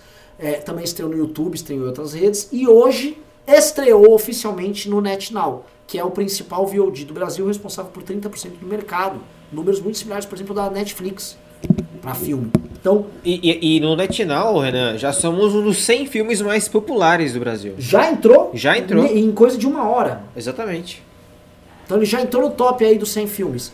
Então, pessoal, tamo lá, tamo na, na- Petra foi, trabalhou. Você sabe, pessoal, muita gente perguntou do Netflix, né? O Netflix, é, ele. O Netflix produziu com, com a Petra aquele filme.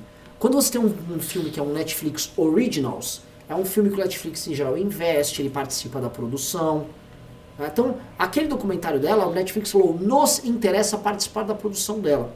Quando nós levamos o nosso, é em tese mais fácil. Ó, Netflix, você não precisa botar dinheiro nenhum, você não precisa fazer nada, eu só quero botar no teu catálogo. Eles falaram, ó, três meses e olhe lá, Netflix. Já o da Petra foi produzido.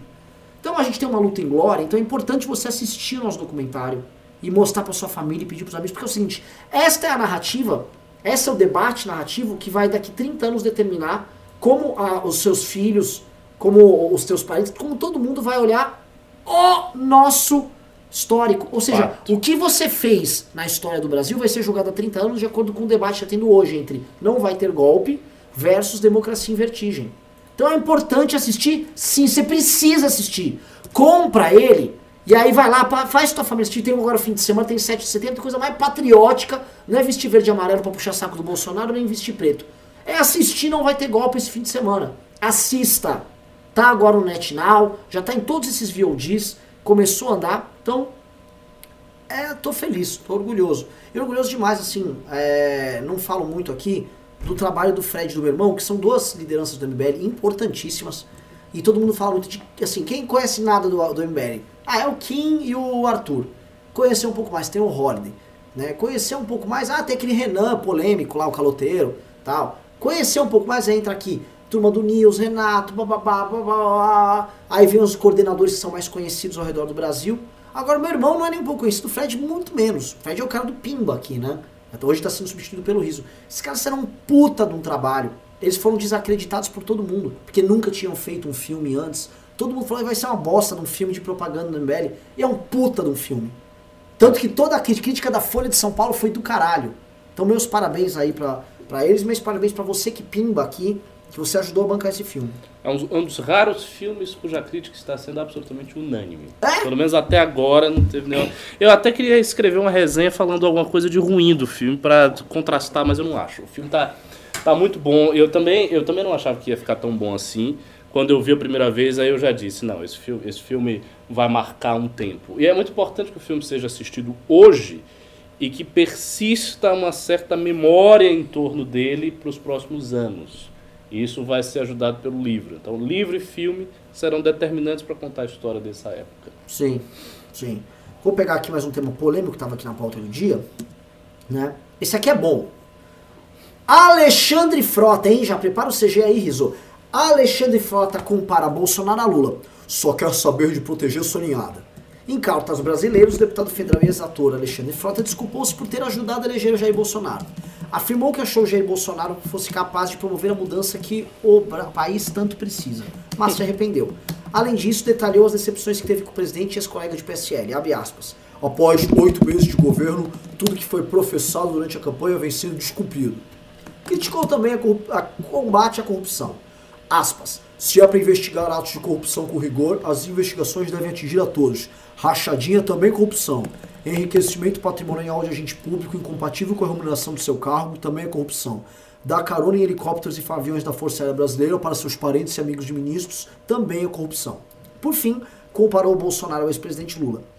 Assim como Lula, Jair Bolsonaro só quer saber de dar filé mignon e de proteger a sua ninhada.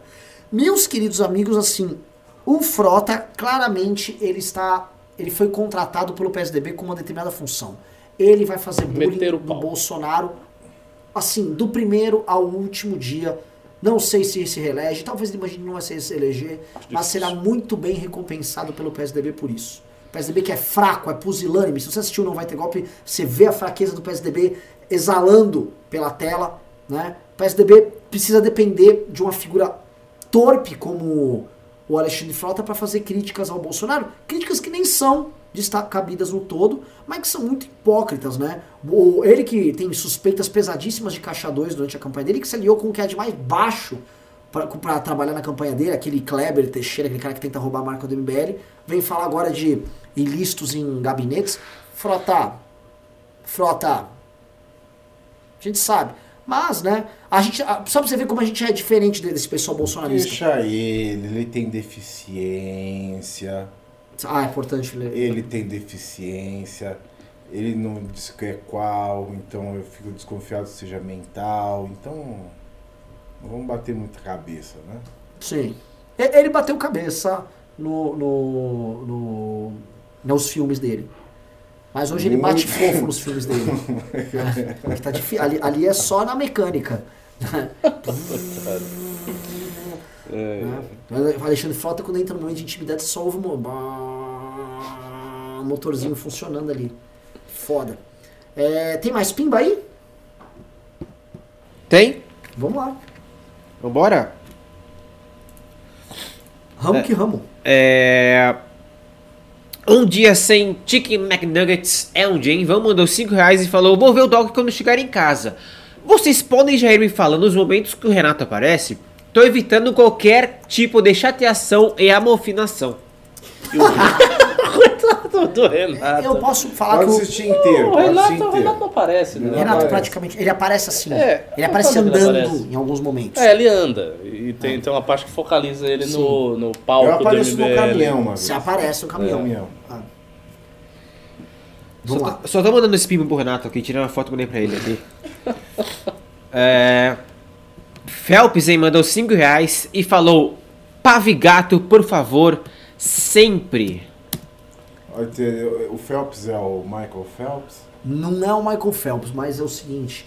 O Phelps é o nosso amigo que trabalha com produtos químicos, tá? Produtos químicos naturais para tirar ansiedade e problemas. É isso que eu Olha, digo. Olha. interessa. Olha só. Sim. É, Rafael Piccolo mandou 10 reais e falou: Pimba pela presença do Pavinato. Ótimos comentários. Não, não, eu vou falar. Né? Eu, eu, eu, eu can- não canso, assim, que honra poder fazer aqui um programa com Pavinato e Ricardo Almeida. Que honra. Que A honra. é toda minha. Aqui, aprender e entreter ao mesmo tempo é uma honra. Vamos lá, próximo Pimba. Próximo Pimba é do pai do. Enem, mandou 10 reais e falou: Não é catártico ver os monstros que a direita não democrática criou devorando-os? A Zambelli foi chamada de Glaze da direita.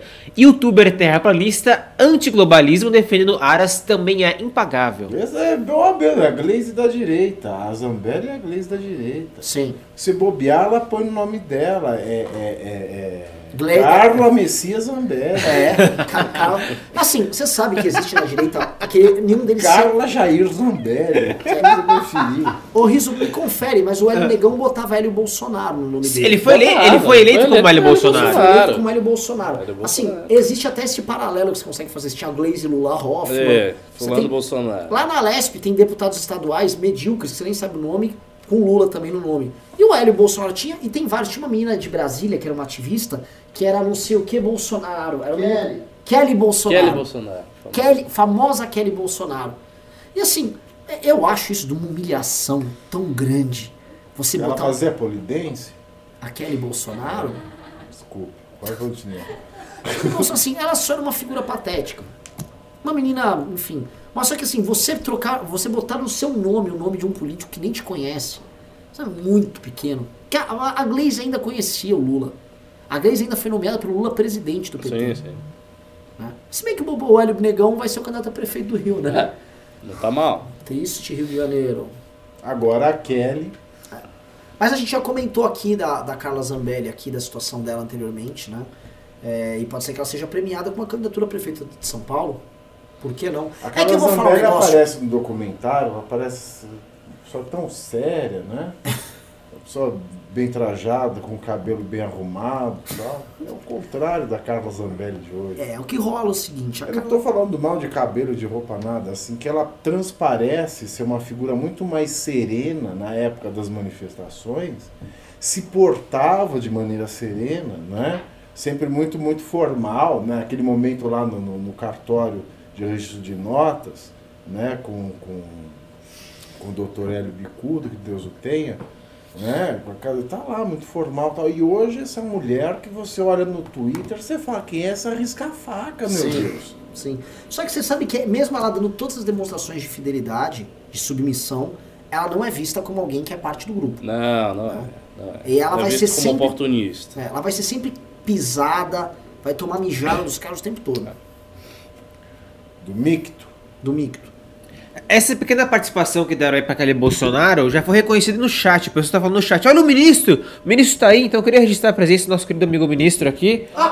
Pelo amor de Deus. Você está aqui? Sente Vem pra aqui. cá.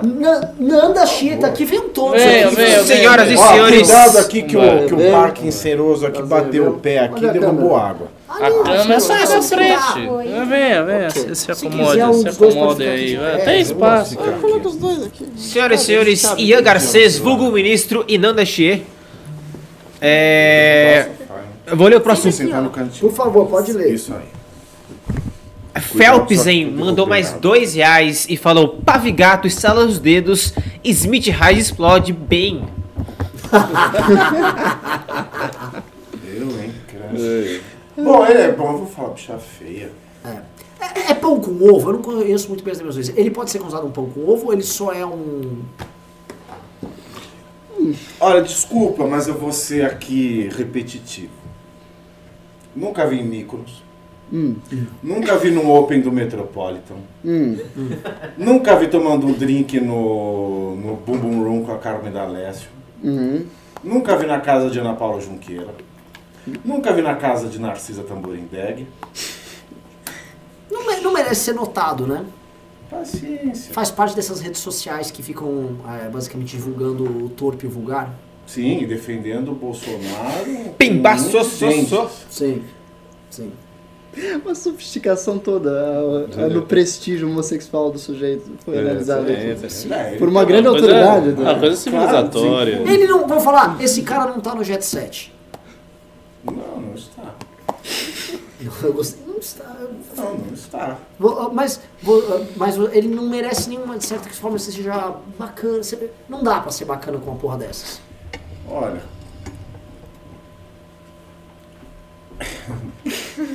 Lembra o que eu falei hoje, né? Da do caso que eu vi do gay é, é, é, defendendo o, o- o Marcelo Crivella, não é? Ele faz isso todo santo dia, diuturnamente com o Jair Bolsonaro. Se, por exemplo, vamos supor, o Hélio Negão pedir pro seguinte, olha, gay é legal, gay que dá uma chibatada todo dia, 10 vezes Ele vai dia. chibatar. Vai chibatar. Ele vai gravar um vídeo opressor. Vai fazer story no Instagram chibatando. Vai, eu também acho. Eu também acho. Então eu posso falar, esses caras me parecem personagens de South Park. Você imagina aquelas cenas bizarras do South Park? Eu imagino esses caras fazendo. É, vamos lá, tem bastante pimba. Vamos lá, Rizão. Próximo Pimba, Ulisses. Perdão, tivemos um pimbaço de Ulisses Júnior, mandou 100 reais. Pelo amor de Deus. Primeiro vamos bater palma. Ulisses Júnior, vulgo Gilson Raposa. Entendeu? Nossa, Calma, deixa eu ler. Deixa eu ler o pimba dele, por favor. Por Vocês estão- favor. Vocês estão comendo bola já, vamos lá. Vai. Ele mandou 100 reais e falou: Não demoreza para esses impeachmentistas, Gessner! Ah! É o seguinte, produção, pra quem não conhece, havia... Brilhante. Podia- Você podia fazer Brilhante, uma imitação brilhante, do. Gessner agora. Por favor, fa faça o Gessner. Mas deixa eu contextualizar pra quem não conhece, porque É, as só páginas. Foram haviam- derrubadas. foram derrubadas pelo Facebook, porque elas eram um atentado à democracia. Aparentemente. Bem, haviam páginas de comédias, meus caros ouvintes, ah, em que um personagem caricato interpretado por mim, chamado Jéssica Zarabatana, defendia a intervenção inconstitucional da. Era inconstitucional. Inconstitucional. E ele- eu vi entrevistar diversos ah, intervencionistas sempre defendendo que o nosso ponto de uma intervenção constitucional era muito superior ao, ao ponto da intervenção constitucional proposta. e aí o slogan desse personagem era sempre o mesmo. Boa noite, são 3 horas da manhã e este é um procedimento oficial de Gessner Zarbatana. Com vocês, um novo anúncio das direções da intervenção inconstitucional imediata já. Com o apoio do movimento Fora Podres, Novos Combatentes à Corrupção, Movimento das 15 Pessoas, Movimento das 27 Pessoas, 15 de março de 1973 e Viva Patriotas, nunca mais corrupção a alguém. Muito obrigado. O é o movimento seguinte, das 15 o movimento, ótimo. o movimento Brasil com das 15 frango, é, durante o acampamento, a gente ficava indo fazer vídeos com o pessoal da intervenção militar e eles ficavam confusos. Sim. Teve uma, cena, uma das cenas assim, não entrou no filme, mas tem quem tá nos extras, né? Ah, da velhinha. A da velhinha. Tem uma velhinha intervencionista. que vídeo maravilhoso. Eu Você Facebook. O poderia Facebook deletou esse fazer... vídeo. O Ian poderia fazer um canal no YouTube nessa pegada, você ia voar. voar. Voar. Os caras do universo de Felipe. Felipe Ferreira, não sei o que. Você ia ser o maior, cara. Ah, sem dúvida. Que, o o que que eu falei assim? Tinha uma velhinha a favor da intervenção militar e o Ian. E aí eles foram gravar um vídeo juntos, ela topou, pô, vou gravar um vídeo com o Movimento Brasil com frango. Primeiro assim, você mostra que a pessoa é completamente maluca quando ela aceita fazer um vídeo com o Brasil Movimento Brasil com frango. A outra coisa, Você, você lembra? O momento da- havia, combinado uma manifestação com o Levi Fidelis. o Levi Fidelis havia concordado. É! Hoje, o- a o Brasil é uma piada tão grande que hoje o Levi Fidelix ele é o dono do partido do vice-presidente da República. De fato. E ele queria fazer uma manifestação séria com o movimento Brasil com frango. Então a gente inventou o movimento de mentira e a gente ficava assim, ninguém sabe. Ficava pregando peça nessa turma da intervenção, nunca divulgamos. E aí esse vídeo com a, com a senhorinha, a senhorinha chegou lá, era, não era uma senhora qualquer, era, tipo, era uma ativista da intervenção militar. E o Movimento Brasil com Frango sempre fazia vídeos 3 horas da manhã. Não importa o horário. Então eles estavam de dia na frente da Câmara dos Deputados e ele, boa noite! São 3 horas da manhã. Aí a velhinha vira e olha com uma cara assim, ó. Com uma cara assim, Oi? Né? E esse aqui é o pronunciamento oficial do Movimento Brasil com Frango. O Brasil com frango, era, beleza, era relevante. Eu falei, ah, deve ter alguma coisa boa com frango. Ele falava que defendia os avicultores. né? Exato. Aí ela Tinha pegou... até um deputado federal, que era aquele Pe- Peter Nery, né? que era um deputado de fato que representava agricultores do interior de São Paulo. Peter Neto. Mas Não, não era esse, era um outro do, do MDB. É, ah, Aí o que que rolou? É, é, o- ele começou a falar assim: nós defendemos a intervenção militar inconstitucional. Ela virou constitucional. e ele conseguiu falando da intervenção inconstitucional, que é um grande avanço, porque é o seguinte. A gente defende o impeachment. Então esses caras eram mais radicais que a gente, defendiam a intervenção. Mas E era ele- constitucional, era Mas era constitucional. Tinha O, o limitações. lance, o lance do Brasil com frango é que ele, ele defendia uma tese que era radicalmente inconstitucional mesmo, não fazia questão nenhuma de tentar amenizá-la. entendeu? e eles brigavam com quem era a favor da intervenção constitucional. Exato. Outro ponto que eles também eram contra é que eles achavam que os impeachmentistas queriam ter vidas confortáveis. Exato. Então, é, Havia um slogan que era impeachment só quer conforto. É, é. Cara, são. hum, Ai, ai. Que bo- bons tempos, bons tempos. Nem sei o que a gente tá falando disso aqui.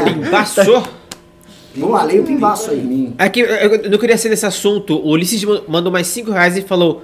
Olha, agora mandou mais outro, mais 2 reais, mas enfim. Se Gessner fosse real, seria deputado ou youtuber terraplanista. Vice-presidente, talvez. né? Algumas coisas estão caminhando. O par- presidente, Ah, Convenhamos né? que a base política do Gessner está no partido da vice-presidência. e- Eu queria ver um vídeo do Eugênio Zara- Zarabatana com o Luciano Hang. É, eu acho que é, Cara, a cabe, financiador de cabe. campanha haveria. Aqui entre nós, eu, não, não há exagero. O Luciano algum. Hang é o Gessner. É, o Luciano é da mesma linha política. Porque o Luciano Hang é um cara que foi no Congresso do MBL ano passado, Eu lembro sozinho, disso, eu lembro e ele foi discursar a favor de dar um golpe militar. E ele começou a falar, e tinha repórteres, todo mundo chocado, eu tive que ir lá, ó, a gente não defende nada disso, tá? Colocar o bigode ali vira disso. batata, né? Aquele boneco, né? É verdade. O, o- o Luciano Hang é uma figura, é, assim, o discurso é muito similar do Gessner, muito similar. Um, é, são detalhes que mudam aqui. Se você for pra lá pra Discurso ele, qualificado, sensato, pé, pé no chão, moderado. moderado, Vai. Vamos lá, E acima de tudo, verde e amarelo. sobretudo. o tempo todo. Próximo Pimba, também não saindo nesse assunto, é do Ulisses. Brasil com frango S2, Ronaldo Caiado. É verdade, o Brasil com frango constantemente buscava o apoio da grande liderança política. Você ver como era. Na, na- nossa piada, o Caiado era o grande líder da direita que ia apoiar. Mas Nunca é que naquela Bolsonaro. época o Caiado era o grande Era, líder da época direita. É, Ele, Não era um havia nome, nada. ele era um nome pra, assim, nome natural pra ser presidente Era. da República. Ele era, Era- ele era era a única figura a- reconhecidamente política à direita que tinha projeção nacional. Exato. Então ele, ele, poderia era. ter sido presidente se ele não cagasse no pau tanto. É, foi ele que optou por não ser Ah. presidente, né? Ele era. É, próximo Pimba do Phelps, aí mandou mais 5 reais e falou: Fanático que é fanático de verdade já está postando fichas na dona Laurinha para salvar o Brasil. Abre aspas, a filha da vasectomia desfeita salvará o Brasil. Fecha aspas. Como é que é? É A filha, abre aspas, a filha da vasectomia é- desfeita salvará o Brasil. Fecha aspas. Filha da Que é, da, vasectomia. É, é da. É uma cacofonia, eu É, acho. exato. Foi, foi, foi muito introspectivo esse comentário, devemos enfim. dizer que. Pra Não, é que o Bolsonaro falou que ia fazer uma vasectomia. Aí na propaganda teve, ele falou que desistiu pra, Ah. pra ter mais uma filha, que era a Laurinha. Ah, Ah, perfeitamente, perfeitamente. que ele fraquejou. Uhum. É, ali ele fraquejou, segundo ele próprio, né, e saiu uma menina. Se Essa menina é, pô. fraquejado, segundo ele próprio, era um bedino, bedino, bedino, bedino. Vamos lá. É, próximo pimba é do Mauro YMGCH. Mandou 500 ienes japoneses e falou: Quando o Não Vai Ter Golpe chegará no Japão, não está disponível em nenhuma plataforma, vou, vou ter que baixar em um torrent. Poxa. Não, não faz, não faz isso, cara. Baixa, baixa um VPN no teu celular. E aí você, com um VPN no seu celular, te coloca no Brasil. E aí você vai acessar o iTunes do Brasil, você baixa de Ou ele lá. consegue mudar o iTunes, eu acho. Você consegue mudar É, também a região do teu iTunes, baixa pelo iTunes, coloca na tua televisão, você assiste numa boa. Só que se você não quiser fazer gambiarra, basta você aguardar uma semana que ele estará legendado em legendas em inglês e aí o iTunes disponibilizar para mais de 90 países. Eu recebi reclamações da Índia já. É mesmo? Ah, sim, sim, precisamos ter esse filme logo. Sim, ótimo. Precisamos dos hindus revoltados. Juliano Rafael Namoto mandou 50 reais e falou: Já saiu o censo do número de gado após a ascensão de Jair Bolsonaro? Viramos uma potência pecuária. Já tá- Jair Bolsonaro é o rei do gado. Vamos dar uma sugestão para a Globo Rural, pa- para o Globo Rural fazer um quadro especial. Abre aspas. Saiba cuidar do seu gado como o pecuarista Jair Bolsonaro. Como, como, como o pecuarista Jair Bolsonaro faz. Fecha aspas. Hashtag Pimba mais Alessander. Hashtag paz. Pois é, ele está fazendo aqui uma provocação, Alessandro Mônaco, né? É, que deve agora estar se preparando para a festa, mas é, Ah, certamente o Globo Rural vai ser logo o Jornal Nacional, do modo como as coisas estão encaminhando. E você pre- presta atenção que assim, o Bolsonaro, presta atenção nisso, para não diminuir o rebanho, ele vem o tempo todo tentando atrapalhar a pecuária brasileira. No começo, a pecuária que estava ligada ao mundo árabe, o universo halal, ali a gente viu essa treta acontecendo. Hoje você tem ah, inúmeros contratos de couro brasileiro sendo cancelados com grandes Ah, tá clientes internacionais. mesmo? Não, Eu- eu ro- um- agora tá rolando de verdade. Agora não é o rolo. Ah, antes era um boato, agora é Rolou, verdade. foi o seguinte, rolou o boato, depois o boato foi cancelado, aí foi cancelado de verdade. Agora uma grande É. empresa, que eu esqueci o nome aqui, cancelou. Então é o seguinte, é o couro do gado está sendo protegido. Definitivamente, eh, o eleitorado se mantém firme através de declarações polêmicas e políticas públicas efetivas na destruição das nossas parcerias Sim. comer- comerciais pecuaristas. Sim, sim. aqui, ele não mandou pimba, mas vou responder porque ele é, ele é idiota o suficiente para ser respondido. Ele falou: MBL é o único partido santo, segundo seus gados. Parabéns. O MBL não é um partido. Vamos lá. Tá respondido.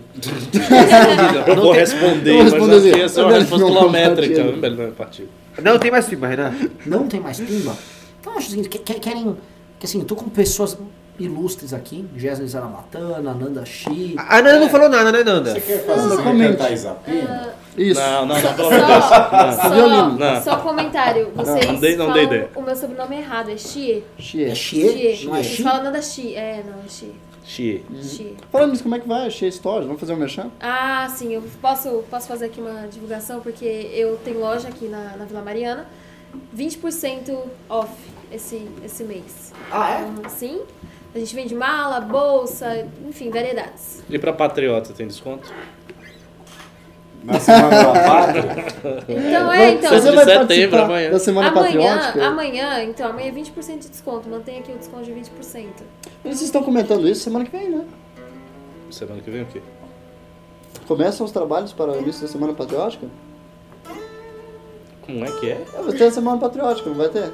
Que semana? Ou já foi a Semana Mas já é essa daqui? Já é essa Semana É, Patriótica? 7 de setembro. É, amanhã é 7 de setembro. Putz. Então, já tem os descontos nas lojas? Como é que tá a van? Tá vendendo? Porque Eu é, acho que não tem desconto É, nenhum aí, não ninguém levou. Eu tô- Ah, Não, cara, tá a van aumenta o valor, porque ele é patriota, Ah, você não tá falando da gente. Você Não, tá falando da não, semana. é da Pátria. Fez uma comércio, campanha do governo federal para É a vender nossa Black produto Friday. Xing Ling mais barato. É a Tá nossa. sabendo? É verdade. vou colocar umas camisetas amanhã da, da seleção, assim, ó. Não. É, parece que já não deu certo. É que ele queria fazer com aquelas micaretas de manifestação de direita, sabe? Sei, aquelas sei. que tem um monte de camisa do Bolsonaro vendendo. Ele queria expandir esse mercado do Brasil todo numa semana patriótica 7 de setembro.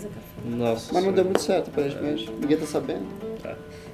Alessander mandou 50 reais e falou: Renan, estou aqui firme e forte, me respeita, podia tocar Isapena. Tô aqui, ó. Cara Peraí, falou, é o aqui. dono do programa? É. É, Ah, é é, o, lendário. é o que a gente dança. É o, o É Alexandre. o shake. Ele consegue ver que existe um. um... consegue? Card Ah, dele sobre a mesa? isso aí pra ele. Só, só antes de começar, Renan, um segundo. Um segundo só, Renan, por favor. Vende o congresso, senão vende o congresso hoje. Ah, pelo amor de Deus. É o seguinte, pessoal. De agora em diante, daqui até o fim, daqui até 16 de novembro, nós, no MBL News, estaremos divulgando o congresso. Foi muito filme já. Agora vai ter o congresso do MBL, que será gigante, terá grandíssimos nomes. Vamos, e vai ter uma fórmula maluca aí que vocês vão ficar absolutamente loucos, tá? E aí, quem já participou conhece, é o melhor evento político que tem. E aí, para participar aqui, nós estaremos sorteando via Pimba, Pimba de 50, 150 reais, vai levar ingresso para o Congresso do MBL. Então você vai, compra aqui e vamos ficar divulgando. Hoje, obviamente, ó, ganhou o Alessandro Mônaco. Só que se o Alessandro Mônaco quiser Que ceder, grande novidade. Obviamente que é o Alexandre se Mônaco. ele quiser ceder o seu prêmio para alguém, ele apenas avi- avisa aqui para algum outro pimbeiro, outro pimbeiro será contemplado com o ingresso, tá? Vai ser do caralho, vai ser sempre melhor do que o do ano anterior. Diferentemente do Congresso, Agora vai. Diferentemente do Congresso e da classe política brasileira, o Congresso do MBL só melhora. Só melhora, não, o Sem nível só melhora. Dúvida. Até porque o nosso congresso não tem PSL. E o, nacional tem. É pra tocar, Isapena? Isso é lógico, o cara pediu. Vamos lá, vamos lá. O dono mandou. Eu canto essa música tantas vezes. Porque já tá na minha cabeça esse negócio. Já? Ah, Eu não Conhece todos os refrões. não, eu só conheço o refrão. Eu tá? digo Ele não, eu digo não pra ele, eu digo sim pra educação, eu digo sim pra Paulo Freire. Eu digo ele não, eu digo não pra ele, eu digo sim pra educação, eu digo sim pra Paulo Freire. Oh, oh, oh, oh, oh, Isapena, deputado estadual, 50, 180. Tem que balançar um pouquinho. Oh, oh, oh, oh, oh, Isapena, deputado estadual, 50, 180. Pronto, agora O vai. melhor deputado que eu conheço, ele é do PSOL, seu nome é Marcelo Freixo. Melhor deputado que eu conheço, ele é do PSOL, seu nome é Marcelo Freixo. É Marcelo Freixo! Oh, oh, oh, oh, oh, Isapena, deputado estadual, 50, 180. Oh, oh, oh, oh, oh, Isapena, Deputado estadual 50, 180.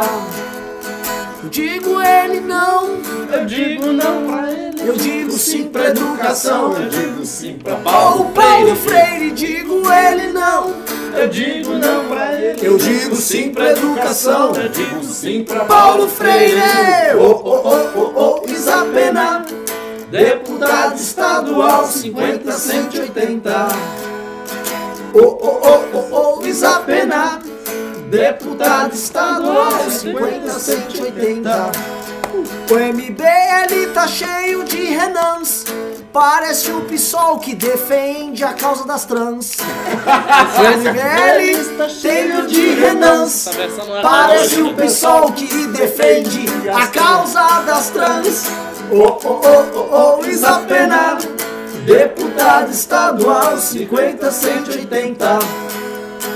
Oh, oh, oh, oh, oh, Isapena, deputado estadual 50, 180. Acabou. Eu tava naquele momento terrível de tocar Isapena, que é que você tem que ficar inventando a letra na hora. Essa é a melhor parte. Né? Você tem que ficar criando. Senhoras e senhores, Tem um pimba, calma. Tem pimba? Tem mais um, umzinho pimba. Exigindo que a gente toque de novo. A gente vai ficar aqui até meia-noite. tá? Juliano Rafael Namoto mandou 5 reais e falou: Ricardo, comente. Qual o próximo caminho revolucionário? Decoração. de- decoração dos líderes contra a revolução? Regresso ao status quo? Hashtag Pimba mais Alessander. Acho que Não, não, tá não, não, não. Fa- Fala de novo. Como é que é o negócio? Ricardo, comente. Qual o próximo caminho revolucionário? Decoração dos líderes? Decoração. Eu acho que é condecoração dos Deve ser com líderes. decoração, É, colocar escreveu errado. na hora de- Ah. Contra a revolução, regresso ao status quo? No Brasil, regresso ao status quo. Já rolou dizer, o Já está acontecendo. tá O resolvido. status quo está firmíssimo, nunca esteve tão firme. Está mais firme agora do que nunca. Não, na verdade, assim, pra ser claro, o status quo conseguiu fazer sob o governo Bolsonaro. Devo- é, foi- o- devoração dos líderes. Ah, falou. devoração Sim, deles? sim, sim, sim. Ah, sim. Não, mas acho que isso não não acho não, eu acho, Acho que o que Dias vai Toffoli se... tá bem forte lá, Tá. não tá sendo devorado não. A Tá meu- comendo bastante, A aliás. meu ver, vai se estabilizar mesmo. O status quo vai se estabilizar e o governo Bolsonaro vai ficar no discurso, vai ficar no plano das coisas, como, de, como gosta o Pavinato, da minha expressão, puramente cosméticas. Perfeito. Foi o último pimo, ninguém vai, ninguém vai falar. Foi o último. Foi o último. Pessoal, são 10 da noite, sexta-feira, tem gente aí que quer curtir, vai ter festa, Pavinato vai pra balada tal. Fato é, agradecemos demais a participação de vocês. mais um pimba, mais um news. amigo da Alessandro Mônaco, hoje temos festa. Opa! É. Festa, diversão, Ah, alegria e felicidade. E eu agradeço demais a todos vocês que estão aqui, vocês que são pimbeiros. Obrigado por esta semana, uma semana que nós lançamos o filme, foi uma semana capenga de news, só ontem e hoje teve. Mas, novamente, e aqui fica um desafio. Nanda, venha mais. Aceitável o desafio. Porque é o seguinte, Nanda, você de noite não tá na Nanda Shea Store. À não noite fico fazer até uns às news nove, com eu fico ela, até não? às nove. Vamos fazer news. Nanda? Você quer fazer? A gente tem que ver um dia. Não, não, não. É o seguinte. Se não quer também, é, né? não Você precisa desdenhar não. você faz Tô muito bem, tá? Loja. O pessoal vai comprar as coisas da sua loja é. só porque é sua. isso. É verdade. Bom, conversaremos então. Vamos conversar? Vamos fazer como isso. Combinado de você vir setor no dia do Cobos. Do Clóvis. Cara, eu falei com o Clóvis ontem. Hum. Ele é uma figura. Ele disse que tá bravo com a gente. Não é bravo, não. A brabeza dele é. Ser- É, é, ele fica bravo comigo às vezes também. Será que é um personagem? Eu Ele é o nosso ancap predileto, tenho certeza disso. ele é. É um é um ancap de estimação do MBL. Bom, Enfim, vamos. é isso. Vamos? Beijo pra todo mundo e é isso aí. Valeu, fui. Boa noite. Fica conversando igual ele andou, e a Ah, Fátima sim.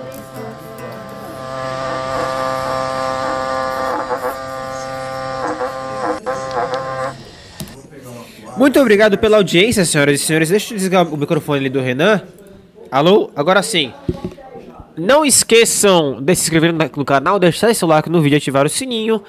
E, por favor, senhoras e senhores, sextamos, é hora de chamar a Morena ou Moreno, os dois, e assistir o nosso querido documentário Não Vai Ter Golpe, o Nascimento de Brasil Livre. Estamos disponíveis já em várias plataformas. Deixa eu pegar meu, meu- minha colinha aqui para falar as plataformas. que eu não sei de cor. Achei Google Play, YouTube, NetNow, iTunes, Vivo Play, Lock, Oi TV. Já estamos entre os filmes mais assistidos em todas as plataformas. O preço, galera, tá baratinho, entre 6 e 7 reais pra alugar. Sim, baba. Assiste, curte lá, divulga pra família, chama a mamãe, chama o papai, chama o primo, chama o irmão.